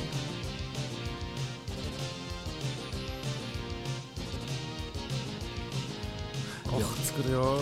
Das ist Äh. schon mal nicht so falsch. Aber äh, ja, es geht. Ähm, es ist sehr, sehr, sehr. Ich weiß nicht, wie fest, dass du mit dem Dario Argento schon in Kontakt gekommen bist. Es wirkt schon recht Goblin-esque, habe ich Ja, das Gefühl. stimmt. Also, es hat mich erinnert auch an, äh, an den Film Philomen. Ah, nein, heißt eben nicht Philomen, heißt Phänomena. mit, äh, mit der Jennifer, Jennifer Connelly ja. äh, wo in Zürich spielt und die Musik dort ist recht ähnlich und eben die Musik ist mega mega cool der erste gibt es äh, als glaube geschnittene Fassung in, wo irgendwie eine Stunde 45 geht und in der ungeschnittenen Fassung wo 2 Stunden 15 geht ich habe die App geschaut ähm, ja kann man im Le Video holen kann man schauen finde ich ja es ist fies. Die Geschichte ist teilweise wirklich eigentlich noch interessant. Es ist noch eine coole Geschichte mit diesen mit den verschiedenen Welten und so, aber es ist einfach unterbrochen teilweise von wieder irgendwelchen äh, gratuitous Sex-Scenes und irgendwelchen blutigen Schlägereien und so. Ähm, wenn man dem grundsätzlich nicht abgeneigt ist und einfach ein absoluter Perversling ist, wie ich offenbar, dann, dann kann man vielleicht mit Urozuki Dochi noch ein bisschen etwas anfangen. Ich finde ihn sehenswert. Ich bin sehr überrascht gewesen, äh, einerseits wie graphic das er ist, wie fest Hentai das er ist, aber wenn man dem nicht abgeneigt ist, finde ich, kann man kann man sich das anschauen. Es gibt dann, glaube ich, sogar, für die, die man möchte reinschauen, es gibt dann, glaube ich, auf, auf YouTube, aber englisch synchronisiert. Ja, kommt der bei dir auf die Liste? Ich glaube nicht. Ja, es hat jetzt noch ein paar, die ich zuerst mache. Ah, ja, also, ey, wir müssen im Fall Führerschein machen, sonst sind wir am Also Schluss gut. wirklich morgen Morgen noch da. Ich, Also, jetzt, ich versuche jetzt den nächsten Platz Film... vier. Ich versuche... Was, Vier? ja, Sind ich habe jetzt schon? fünf erzählt. Jetzt muss ich gerade nochmal meine Dinge schauen. Habe ich irgendwie... Hast du dich erzählt? Oh, Scheiße, ich habe zwei Sechse da. Ah, hast du jetzt Ah. zwölf Filme? Nein, nein, stimmt. Fünf war genug. gewesen. Platz vier. Ja, ja, nein, stimmt. Ich habe einfach einen zu viel aufgeschrieben. Also, der Witz dabei hat jetzt so schöne Überleitung gehabt. Ich mache jetzt in umgekehrter Proportionalität zu dem seiner Länge, mache ich äh, äh, das Kürze, das wären die Ten Commandments gewesen, wo ich da äh, Oh. Überzählung drin habe. Äh, den habe ich zuerst mal geschaut, als ich krank war und äh, was so richtig Zeit hatte. Ähm, ein Wort, eben, der ist eigentlich jetzt nicht in der Liste. Ich habe es ist recht beeindruckend, wie, mit was für Special Effects damals im Jahr 56 Das ist aber der ein langes Wort. pompös äh, inszeniert worden sind. Ein Satz. Okay, fertig, fertig Ten Commandments. Jetzt kommt mein Platz 4. Mein Platz 4 heißt Ordinary People. Das ist jetzt wieder ein Oscar-Film. Hat Oscar für den besten Film aus dem im 80 oder ich meine, also der Film ist aus dem 80, dann hat er wahrscheinlich im 81 gewonnen, nehme ich jetzt mal an. Ähm, ist von Robert Redford. Geht um eine Familie, also um einen Sohn und seine Mutter und seinen Vater. der ist super. Äh, und äh, der andere Bub, den es noch gegeben hat, ist gestorben und jetzt müssen die da damit umgehen und sich im Leben wieder zurechtfinden. Und also die Hauptrolle ist eigentlich der Bub, gespielt von Timothy Hutton und äh, der Vater ist der Donald Sutherland und der Sohn, äh, die Mutter ist eine andere. Ja, jetzt habe ich eben jetzt gerade mein Feister da weggemacht, und ich das eigentlich gespeichert habe. Ist ja gleich. Ordinary People, ich tue noch ein bisschen so dumm, reden, bis ich, bis ich es auch wieder offen habe. Mary Tyler Moore heisst, Frau- heisst die weibliche Hauptdarstellerin. Mhm. Das ist so ein Film, eben ist bei mir Platz 4, das heisst, ich habe ihn gut gefunden, also hoffe ich habe ihn gut gefunden, weil sonst schaue ich nur Seich. Das ist eben leider immer so ein Thema vom, äh, vom Sicht von Films. Nein, er ist wirklich gut gewesen. Was mich überrascht hat an diesem Film, er hatte so Tropes drin oder so Sachen, wo du das Gefühl hast, das habe ich schon hundertmal gesehen. Und jetzt eben beim, äh, bei dem konkret, das hat auch jemand in Letterboxd geschrieben, was ich sehr zutreffend finde, das ist eigentlich so ein bisschen die ernste Version von der Bronchitis Died beim- vom äh, Walk Hard, wo sich ja darüber äh, lustig macht, ist genau das, halt eben so ein bisschen das, ja, der Bub ist gestorben und die Eltern haben eigentlich ihn viel besser gefunden. Und jetzt da sein Bruder, der jetzt noch lebt, hat immer das Gefühl, ja, eigentlich hätte, äh, hätte er müssen sterben. Und halt so ein bisschen das Gefühl, ja, okay, das kennen wir doch, aber es ist so schön inszeniert, es hat mich wirklich zu Tränen gerührt. Also Marco würde sagen, ja, müssen brüllen. Und äh, ich kann auch müssen brüllen. Auf Zürichdeutsch. Hoppla. Aber äh, nein, es ist Du hast auf Zürich Deutsch gebrüllt. nicht brüllen, sondern brüllen. Mhm. Nein, äh, hat mich sehr bewegt, sehr äh, berührt, weil einfach wirklich äh, sehr schön inszeniert wurde. Der, Oscar, der Film hat nicht nur den Oscar für den besten Film gewonnen, sondern der Nebendarsteller, auch noch der Timothy Hutton. Ähm, jetzt bin ich gerade überlegen, er als Hauptdarsteller, nein, Hauptdarsteller nicht. Ähm, Hauptdarsteller hat irgendjemand Famous gewonnen, wer ist dort gerade so wieder super vorbereitet jedenfalls. Irgendjemand, wo du denkst, ja gut, okay, der gönnt eh und äh, ah, Robert De Niro für Rachel Bull. Ah, okay. Da haben sie wahrscheinlich den Timothy Hutton extra in die Nebendarstellerkategorie nominiert, dass der auch eine Chance hat, weil eigentlich ist der Hauptdarsteller. Das ist ein bisschen halt typisch Oscar, aber es ist wirklich auch eine sehr starke Performance. Lustige äh, Fun Fact, ich habe äh, 20 Jahre später, 20, 25 Jahre später mit dem Timothy Hutton ein Interview gemacht, das bis heute nie Outnow publiziert worden ist. Jetzt niemand gegen gelesen. Ich habe auch damals ja den Film noch nicht gesehen. Timothy Hutton ist für mich nicht so, also ja, den Namen schon gehört, aber jetzt Mhm. nicht irgendwie ein grosser Begriff. Aber jedenfalls habe ich den schon mal getroffen. Ja, also wirklich ein sehr schöner, berührender Film. Empfehlenswert. Ordinary People. Gut, den muss ich dann auch noch auf die Liste tun. Ähm, auf der Platz 4 habe ich einen, den wir beide gesehen haben. Und zwar ist das ein neuer Film, den gibt es auf Disney Plus zum Schauen. Und zwar ist das der Film Rye Lane. Da geht es um einen jungen Mann, der, ist, der hat gerade der hat vor einem Zeitchen Schluss gemacht oder ist Schluss gemacht worden, weil äh, seine Freundin ihn betrogen hat mit seinem besten Kollegen. Und er ist irgendwie aber immer noch nicht so ganz über das hinweg und geht dann bei einem anderen Kollegen an äh, so eine Kunstausstellung und nachher ist er irgendwie, das ist ihm alles zu viel, geht er aufs WC und dann brüllt er dort auf dem WC.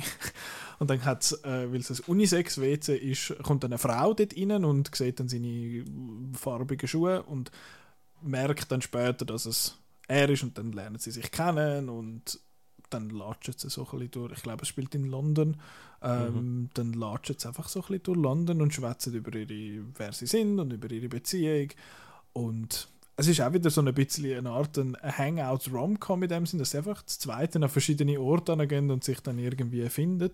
Und eben, sie gehen dann zum Beispiel an, zu der. Er sagt, ja, ich treffe jetzt meine, meine Ex-Freundin zum ersten Mal wieder seit langem. Und dann ist der neue Freund, also sein bester Kollege, ehemalig dabei. Und es ist ein total peinliches Treffen irgendwie. Und nachher äh, bricht sie so in das Lokal rein und äh, wirbelt alles auf. Und eben, er ist halt so ein bisschen der, der ruhige, eher so ein bisschen der introvertierte. Und sie ist halt relativ outgoing und, und recht gesprächig. Und das ist recht ein schöner Kontrast. Ich finde, der, der, der Chris hat mir gesagt, ah, den musst du schauen, den findest du mega super. Und das finde ich immer gut, wenn mir jemand sagt, dass ich einen Film super wird finden, weil dann ist die Chance nämlich klein, dass ich ihn wirklich super wird finden. Aber ich finde ihn gut. Er ist schließlich auf Platz 4 äh, da auf dieser, auf dieser Liste. Und ich habe ihn einfach sehr, sehr charmant auch wieder gefunden. Ich brauche das Wort charmant heute irgendwie schon zum hundertsten Mal. Aber er ist einfach zwei Charmante. Puh, aber es geht ja nicht einmal um uns. Haha. Ähm, er, ist, er ist recht british, also auch wie sie schwätzen, ist sehr british. Äh, ich habe glaube sogar die Untertitel eingeschaltet. wegen also es ist ein, einfach recht ein, ein rechter London-Accent in dem Sinn. Ähm, aber ich finde, er macht ein paar Sachen relativ cool. Visuell finde ich ihn recht interessant, weil eben so Romcoms haben ja so einen, die sind jetzt meistens nicht die visuell kreativsten Filme, was es gibt. Ähm, aber der macht das. Ich finde, er hat eine recht coole Art, wie er Flashbacks inszeniert, wie so ein bisschen Theaterszenen, einmal, wo jemand reinschreit, also wo quasi dann die andere Person so reinschreit und so. Das habe ich mega cool gefunden und eben, es ist relativ farbig ausgeleuchtet. Das ist immer äh, ein, ein Pluspunkt ich finde dann, wenn, wo eine Kreativität für mich nicht so funktioniert hat, ist er braucht immer wieder mal so den Film, also er ist von einer Frau, die ich jetzt dann einmal gerade vergessen habe, wie sie heißt. Simon schaut mir da sicher gerne an. Äh, sie inszeniert das teilweise mit, mit so Fish-Eye-Kamera und das sieht so ein bisschen YouTube-Video, Insta 360-Kameramäßig aus. Das hat mir dann nicht so gefallen. Aber äh, Rain Allen Miller. Dankeschön. Sie kommt auch, glaube ich, noch kurz vor, sogar im Film, in einer, in einer kleinen Nebenrolle.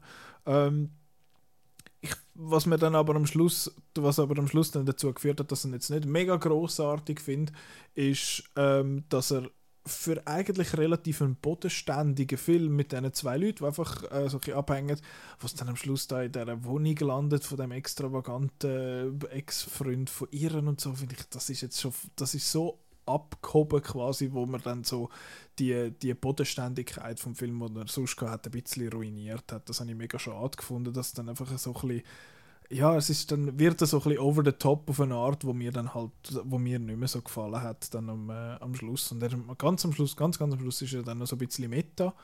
Ähm, ja, kann man machen, aber äh, das, ist, das ist das, was mir es dann so ein bisschen kaputt gemacht ist, übertrieben. Mir, ich habe ihn immer noch sehr charmant und sehr schön gefunden, aber nicht, äh, nicht so, wie ich, wie ich dann gehofft habe am- nach der ersten halben Stunde, dass er dann am Schluss, also ich finde, er entgleist fast ein bisschen, aber äh, trotzdem ein, ein sehr ein sehenswerter Film, was es auf Disney Plus gibt.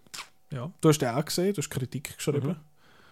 Ja, ich habe den sehr cool gefunden. Ich könnte meine Kritik lesen. Heyo. auf, äh.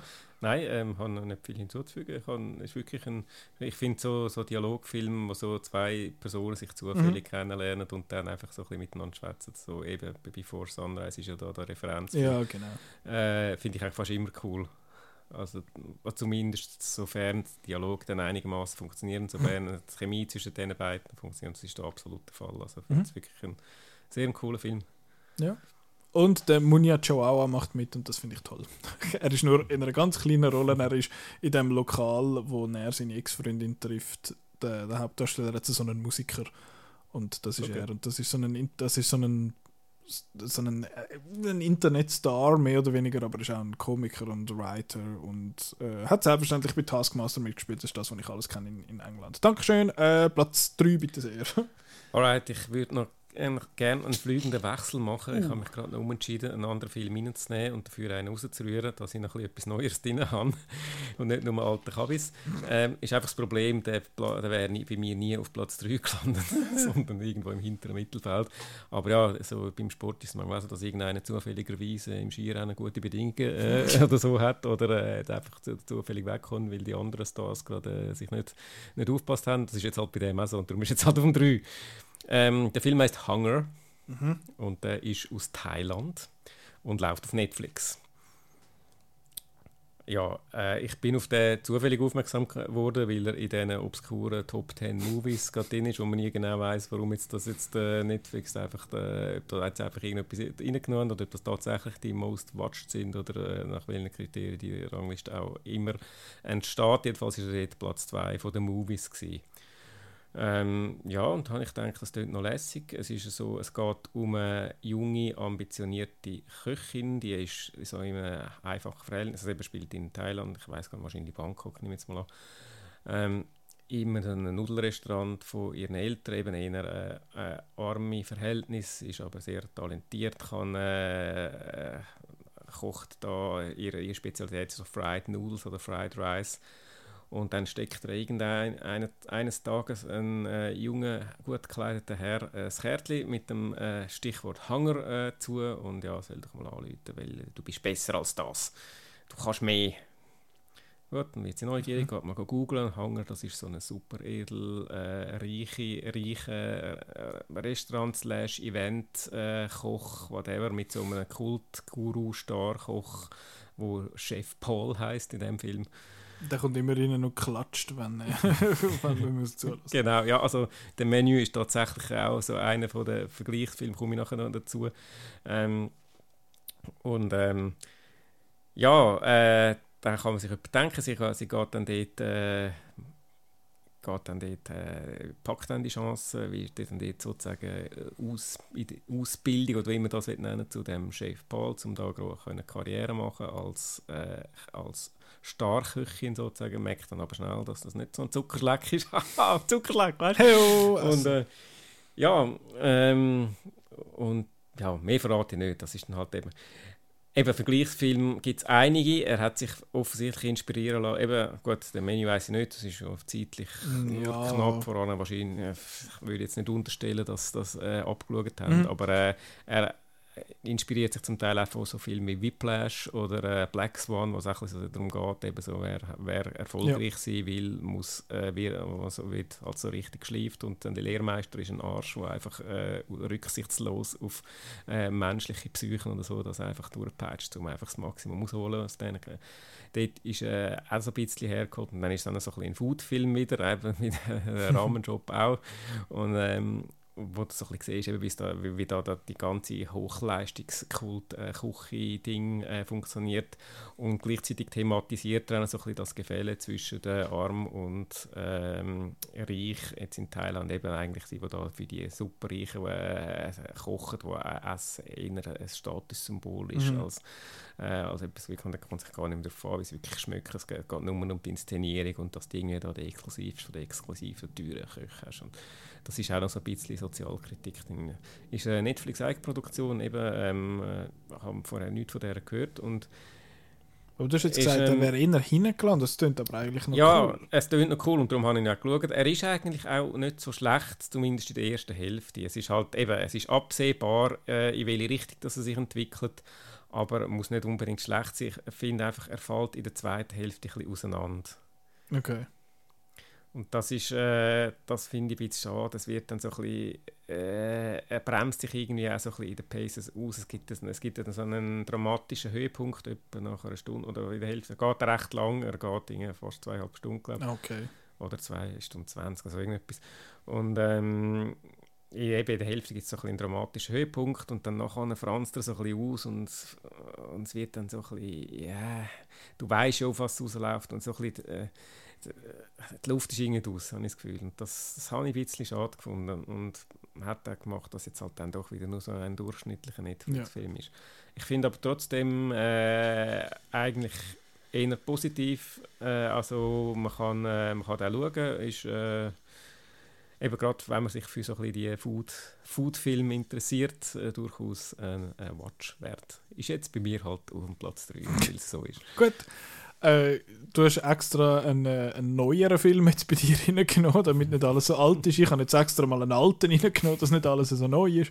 Äh, nein, ich habe ja viel jetzt aus den, aus den 80er und so drin gehabt. Äh, und zwar habe ich auf meinem Platz 3 einen Film aus dem Jahr 1968. Und zwar ist das Bullet. Hast du Bullet gesehen? Selbstverständlich hast du Bullet gesehen. Was, du hast Bullet nicht gesehen? Nein, das ist einer, den ich schon lange, lang, lang, lang, Aber ist lang mal gekauft habe. Äh, ist von Peter Yates und ist mit dem Steve McQueen, nicht mit dem Steve McQueen, den man heute äh, als Regisseur kennt von Filmen wie, äh, glaube 12 Years a Slave von ihm. Ist nicht auch der andere Hanger? Oder mache ich jetzt Jetzt durcheinander? wird es kompliziert. Nur weil Ähm, ich es gerade von Hanger gehabt Auf jeden Fall äh, ist mit dem Steve McQueen und da geht es um einen äh, Lieutenant, also um, um einen äh, Polizist. Der muss ein Kronzeug beschützen, wo äh, aussagen, also ein Zeug beschützen, was aussagen vor Gericht äh, gegen irgendeine Bande und das ist wichtig für den, für den Bürgermeister dort, glaube in äh, San Francisco.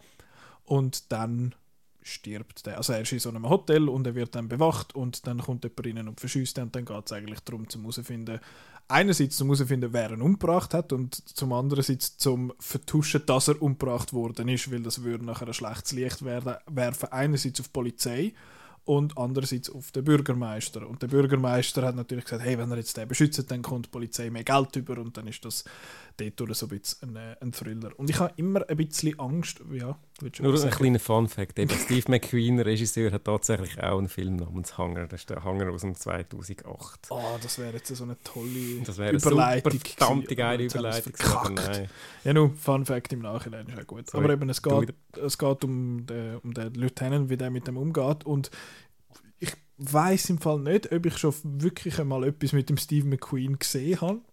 Aber äh, ich habe ihn jetzt da als mega coole Figur, also als mega cooler Darsteller von einer coolen Figur äh, wahrgenommen. Er ist so ein bisschen so das, nicht der lovable Asshole, weil er ist nicht wirklich ein Arschloch, er ist einfach so ein bisschen no Bullshit. Ich finde einfach so, ja, komm jetzt gang da weg da mit dem, mit dem Bürokratie-Scheiß, ich muss jetzt da einfach irgendwie das Problem lösen. Und das habe ich recht cool gefunden und das hat mich auch positiv überrascht, weil Filme so ein bisschen aus den 60er und 70er haben einmal so ein bisschen, vor allem wenn es dann heisst, oh, es ist ein Polizeithriller, dann haben sie oftmals so ein bisschen ein Pacing, das ich dann ein bisschen lahm finde. Der hat jetzt das aber überhaupt nicht gehabt. Ich finde, der ist mega gut alt geworden. Er hat, wenn er Musik hat, er hat nicht viel Musik, aber wenn er hat, ist sie cool, weil sie ist vom Lalo Schifrin, den kennt man als äh, Komponist von der Mission Impossible Musik wahrscheinlich am ehesten. Ähm, teilweise hat, man, hat er mich ein bisschen verloren, weil also so die ganze Geschichte, weil Motivationen für die, von den Figuren einmal irgendwie ein bisschen undurchsichtig sind. Weil, oder ich bin einfach nicht, nicht draus gekommen, was jetzt da genau wer mit wem zu tun hat, weil dann heisst es ja, er muss es beschützen wegen Bürgermeister und der Bürgermeister hat mit dem irgendwie, hat bei dem noch einen Stein im Brett und der hat dort noch irgendetwas und das ist das und dort hat er mir dann teilweise ein bisschen, ist er ein bisschen zu kompliziert für mich. Äh, aber er hat vor allem eine, äh, so eine, äh, wie sagt man, eine Autoverfolgungsjagd, wo also sonst wird ja oft ist ja, oh, Autoverfolgung gesagt, dann kommt so eine aufregende Musik und dann ist es mega aufregend. Und der funktioniert, die Verfolgungsjagd funktioniert komplett ohne Musik. Und sie ist super geil inszeniert, vor allem wenn ich denke, so, dass man das in den 60er gemacht hat, das ist äh, wahrscheinlich auch gefährlich gewesen, um die, um die Stunts in dem Sinne so zu machen, oder die, weil sie halt auch schnell gefahren sind. Aber das ist die Szene, wo mir wahrscheinlich am meisten geblieben ist und ich bin positiv, sehr positiv überrascht gewesen, äh, dass mich der Film so packt hat. Eben, ich, ich fluche, also fluchen ist übertrieben, aber ich sage immer wieder mal ein bisschen so, oh ja, Filme so aus den 60 sind langweilig und der ist das überhaupt nicht gewesen. Also hat mir wirklich, wirklich gut gefallen. Ich bin sehr positiv überrascht gewesen von Bullet.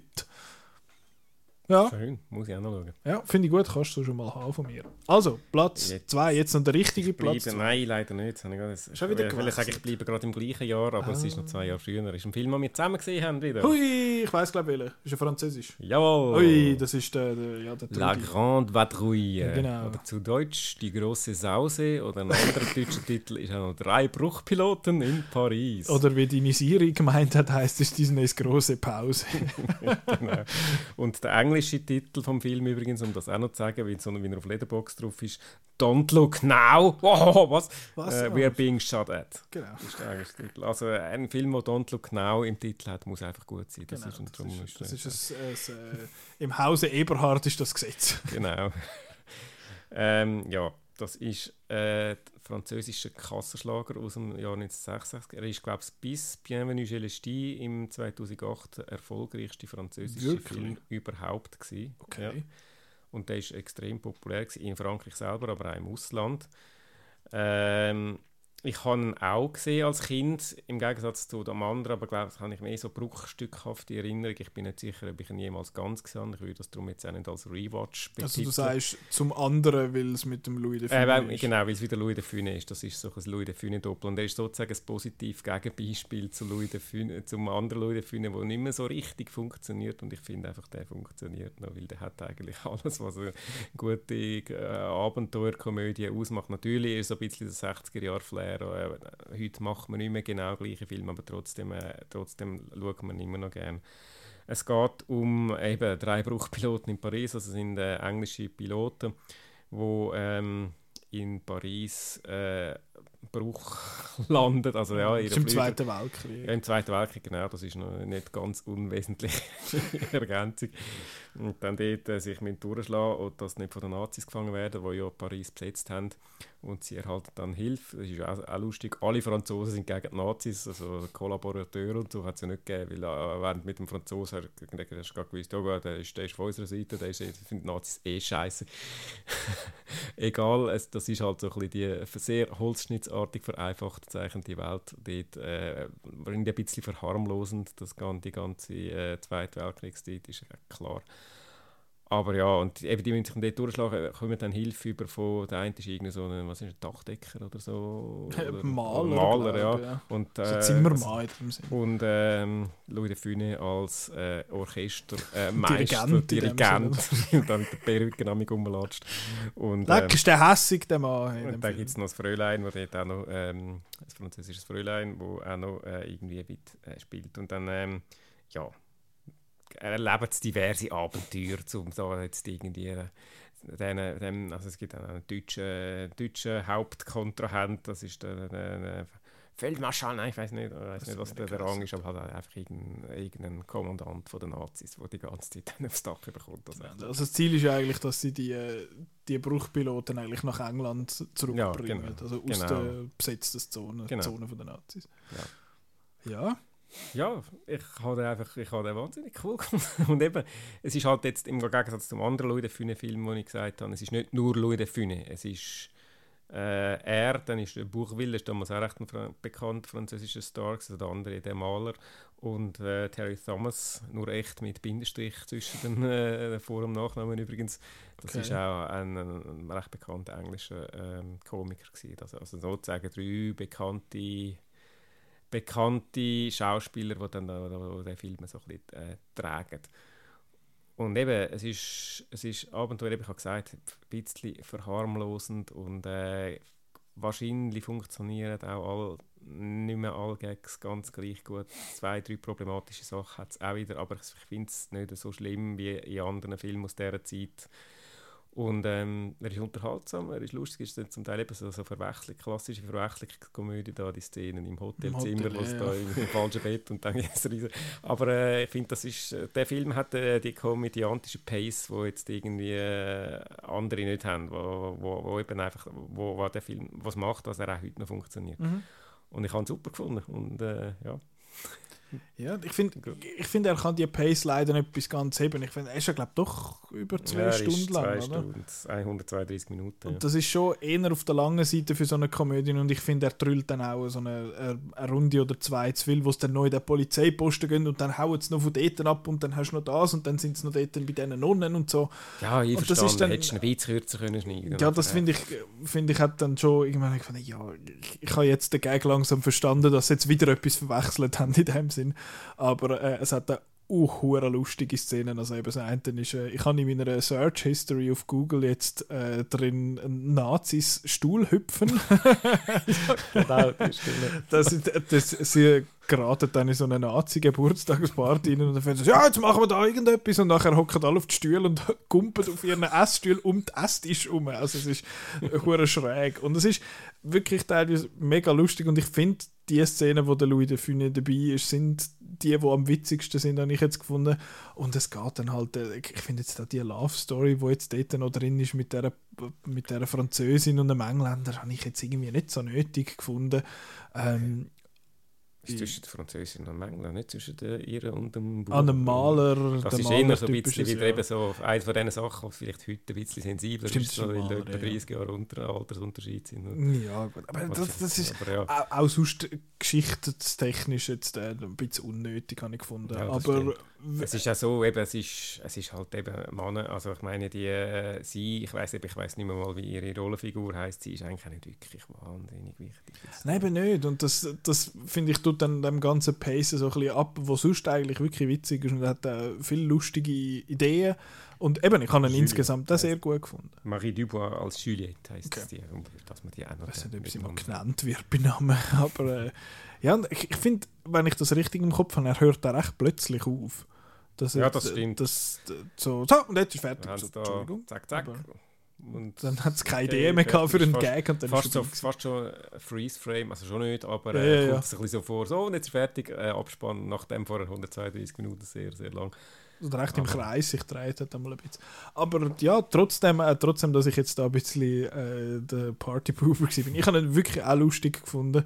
Äh, nach, dem, nach dem ersten Dings, wo wir dort beim Roland mal der andere, eben der andere Louis de Funès Film geschaut habe ich gefunden, ist das Louis de Funès? Und jetzt habe ich den gesehen und jetzt, der, den wir dort geschaut haben, Genau. ist wirklich, glaube ich, wirklich schlecht. Das ist auch so. auch schon für damalige Verhältnisse, Okay. glaube ich, einer, der gefloppt ist und Okay. nicht dann wirklich gut ist. aber den ist- habe ich jetzt wirklich auch sehr lustig gefunden, hat ein paar coole Ideen.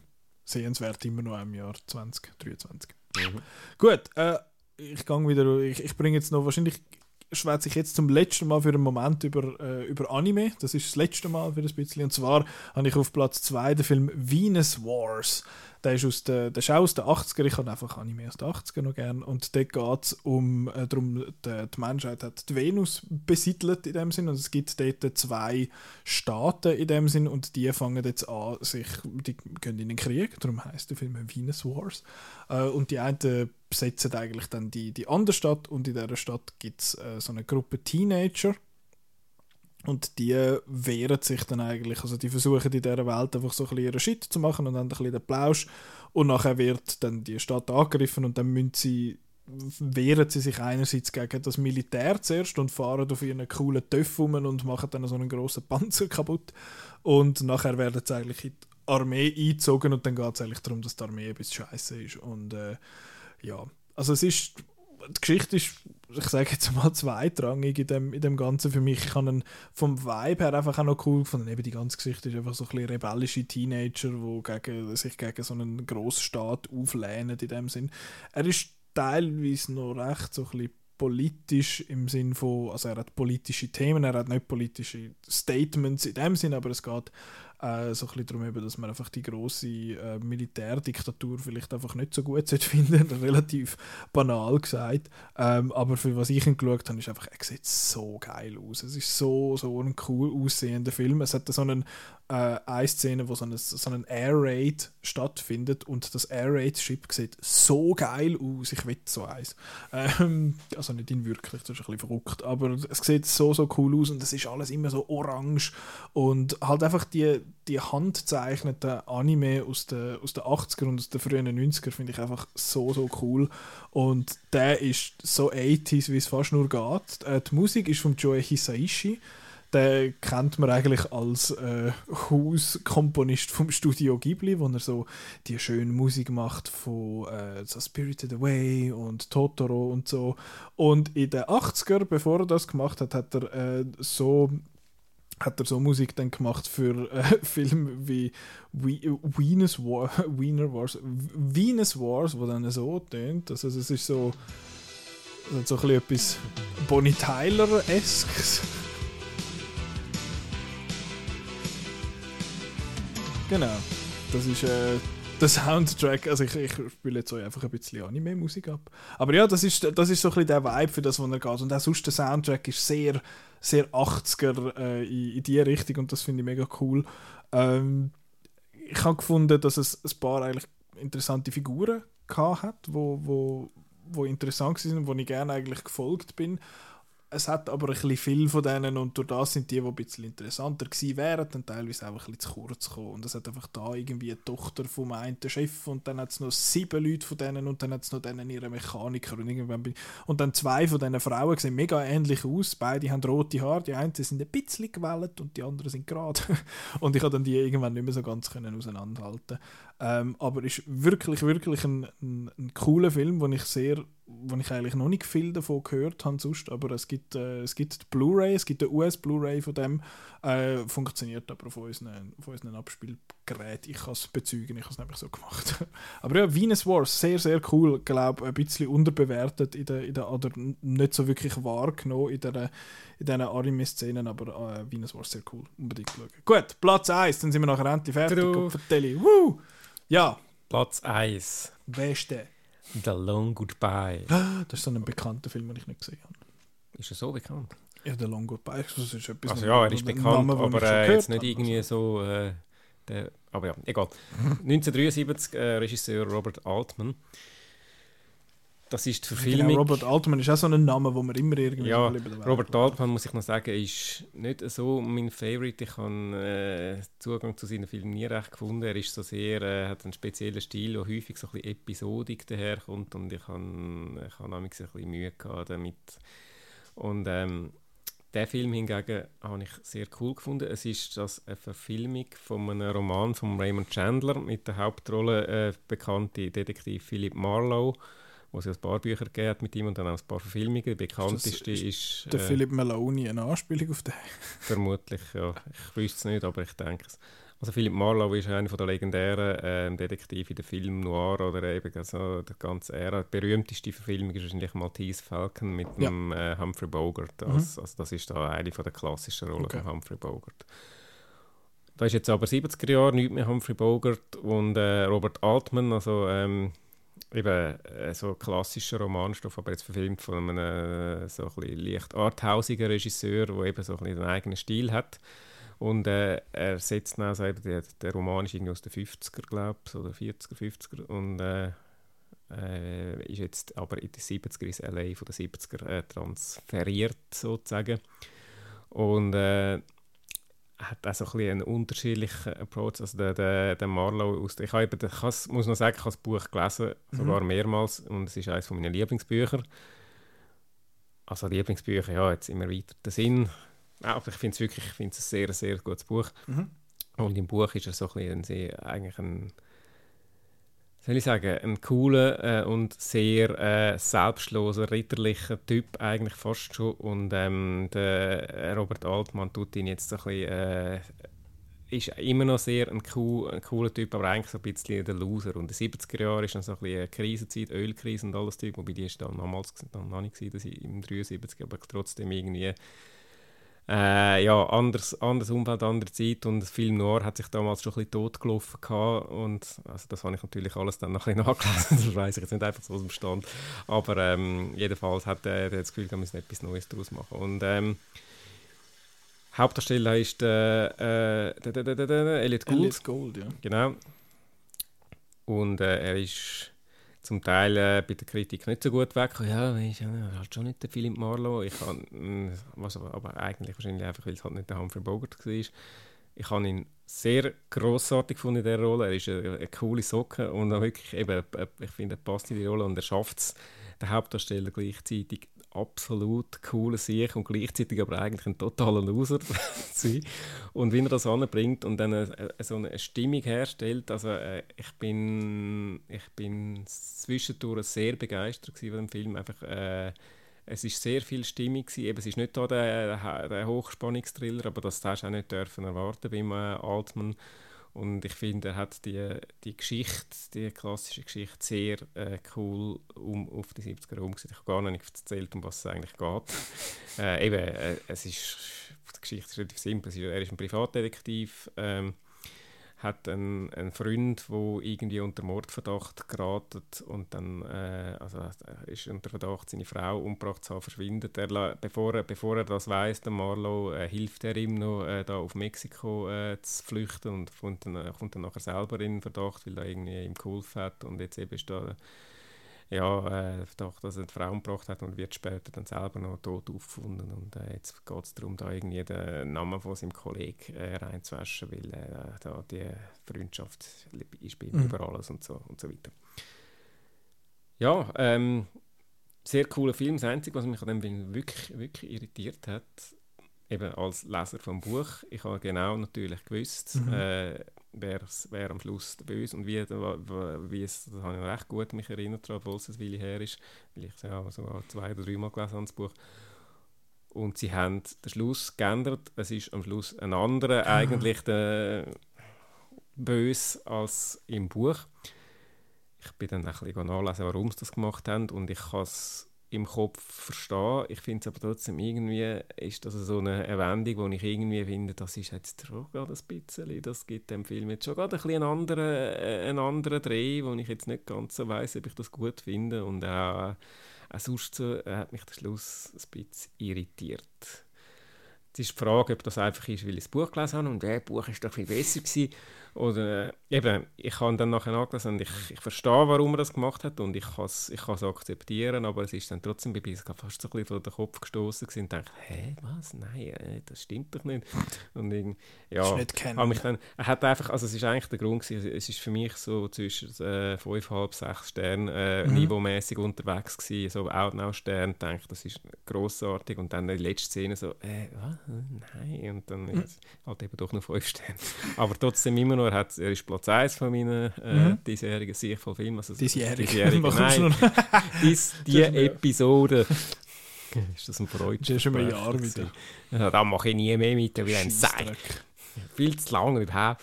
Jetzt lang sind wir wirklich bald. Ja, Ja, also fertig. Jetzt einfach ich, super Film.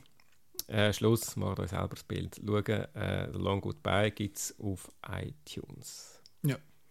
Gut, äh, auf meinem Platz 1 ist ein, ich habe gesagt, so der äh, Long Goodbye, oh, das ist so ein Bekannter, den ich aber nicht gesehen habe. Ich habe auf dem Platz 1 Letters from Iwo Jima, Ah, der Film von äh, Clint Eastwood aus dem Jahr 2006.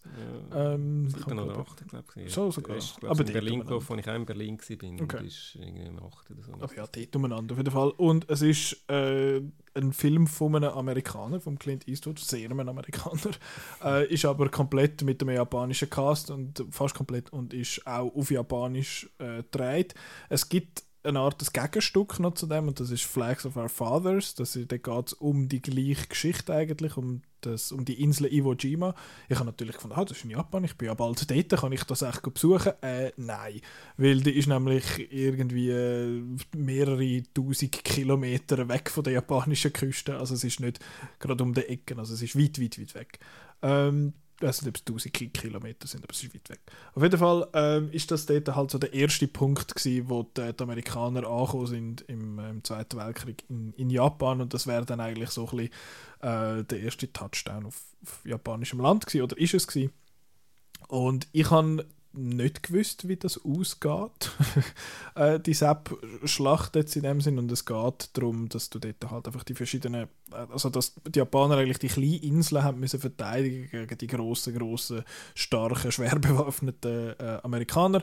Und dann hast du verschiedene Ecken dort. Du hast eine Figur, wo, also einfach ein, ein Soldat in dem Ganzen, der dort gefangen ist, mehr oder weniger. Und es schießt ihn eigentlich mega an und er wird auch immer zusammengeschissen von seinem Schiff. Dann hast du äh, einen, einen Olympiasieger, äh, wo, wo dort war, wirklich, also ein, ein, im, wie sagt man, im Rossreiten. äh, ja, Pferde, Pferdereiten. Reiten, Ja, im Reiten Also in dem Sinn. Springreiten gibt es oder dann gibt es da das andere. Ich glaube, es war äh, Springreiten. das, Kür und so. Aber auf jeden Fall, keine Ahnung. Aber auf jeden Fall im Springreiten ist der, glaube ich, gut gewesen. Und der ist effektiv äh, dann dort gewesen. Und dann gibt es noch eine dritte Rolle vom, vom ich weiß nicht, ob es der Kommandant ist oder so. Und das ist die, die Figur, die gespielt ist von Ken Watanabe. Ähm, und ja, dann folgt man so ein bisschen diesen verschiedenen, verschiedenen Leuten und was die so was die so machen. Und mich hat der Film, ich habe den sehr äh, schön ist falsch, aber ich habe ihn wirklich mega gut gefunden, ist echt stark. Mich hat er am Anfang ein bisschen abgeschreckt wegen, der, wegen wir sind wieder mal beim Color Grading. Äh, wir haben vor den Oscars haben wir ja Women Talking geschaut, wo so nicht ganz schwarz-weiß ist, aber sehr, sehr entsättigt und der geht jetzt einen ähnlichen Weg. Also habe ich ihn dort nicht wirklich äh, schön gefunden, aber ich finde, es passt es passt eigentlich noch gut, so dass es halt nicht so ein super gigafarbiger Film mit blauem Himmel für so ein Thema wäre irgendwie unpassend und es spielt auch vieles in diesen Höhlen, weil es hat so einen Berg auf deren Inseln und sie haben sich dann eigentlich wie eingraben dort und äh, so so Tunnelsystem gemacht und es ist einfach sonst auch wenn das Color Grading nicht so toll ist, finde ich, ist ein mega, mega stark gefilmt, hat sehr, sehr schöne Einstellungen, hat auch üble Einstellungen, geht aber nicht so weit wie jetzt zum Beispiel ein Hacksaw Ridge, wo in der zweiten Hälfte ja ein halber Gore-Fest wi- wird. Der hat auch üble Szenen, weil es hat wirklich es hat eine Szene, wo sich äh, die Soldaten, die Japaner haben sich ja dort im Zweiten Weltkrieg, die haben sich auch nicht gefangen, die haben sich auch nicht gefangen nehmen lassen eigentlich, äh, sondern die haben sich dann selber umgebracht und da haben sie es gemacht mit Granaten. Also sie haben Granaten genommen, den Pin rausgezogen, an die Birne angedrückt und nachher vor die Brust und dann sind sie quasi explodiert. Und das ist sehr, sehr eine üble Szene und auch äh, äh, recht haunting äh, in dem Sinn. Und ich finde aber so erstaunlich eigentlich neutral, was ich mir vom Clint Eastwood jetzt nicht so wirklich gedacht hätte. Ich finde, Gran Torino hat er eigentlich auch gezeigt, dass er jetzt nicht so einfach der, der Old White Angry Man ist, Racist Man in dem Sinn. Äh, aber wenn ich dann Sachen wie American Sniper schaue, finde ich so, maybe, maybe not. Das, deshalb habe ich ein bisschen problematisch gefunden. Dort Ich finde das einfach so, ja, der hat jetzt 100 Leute umgebracht, das ist ein geiler Sieg. Ähm, finde ich aber interessant, weil es ist eigentlich ein amerikanischer Film, halt eben aus der japanischen Perspektive. Äh, ich habe mir das müssen aufschreiben. Er ist geschrieben von einer Halbjapanerin, ähm, wo, aber, aber es basiert auf einem japanischen Buch und das Buch sind einfach eine Sammlung von Briefen, wo äh, die Figur von Ken Watanabe geschrieben hat und das ist ähm, das ist recht interessant. Eben er heißt Tadamichi Ku- Kuribayashi. Ähm, ja, genau. Und es ist, ich finde es spannend, wie er den, den japanischen Stolz und den Ehrenkodex in dem Sinn darstellt. Dass eben so, nein, wir lassen uns nicht gefangen nehmen, wir lieber sterbe ich, als dass ich, äh, dass ich mich einerseits dem Befehl irgendwie widersetzen oder so. Also das heisst, ah, was, du hättest eigentlich müssen dort dich umbringen, weil du das jetzt nicht gemacht hast und geflüchtet bist zu einem anderen Heer quasi mitmachen, bei einer anderen Gruppe, wirst jetzt geköpft und so. Also es ist äh, die, äh, das ganze Thema finde ich recht spannend aufgearbeitet oder in dem Sinn äh, beleuchtet, weil es wird nicht, die, die das durchsetzen, die werden nicht als die Guten in dem Sinn dargestellt, nicht als, als die Helden, sondern als, als die Unsympathen in dem Sinn. Und was mir aber nicht so gefallen hat wiederum, ist, dass es es spielt halt viel in diesen Höhlen, es ist relativ farblos, es hat wenig Licht und dann ist es teilweise fast schwierig gewesen, zum herauszufinden, bei welcher Figur das man jetzt gerade ist. Weil äh, ich finde, ist jetzt das der, den ich gemeint habe? Und durch das habe ich dann wieso nicht die Verbindung zu diesen Figuren gehabt, wenn ich das eigentlich gerne gehabt hätte. Äh, was es aber visuell cool gemacht hat, finde ich, ist, dass er eigentlich recht hell anfängt, sie sind viel verrissen und je düsterer das es wird quasi fürs Schicksal von diesen japanischen Soldaten, desto dunkler wird der Film auch, also desto mehr ist dort drin und desto weniger Licht hast. Das finde ich eigentlich recht eine spanisch, spanische, spannende stilistische Entscheidung. Spannend stilistisch gilt es jetzt bei uns als Spanisch.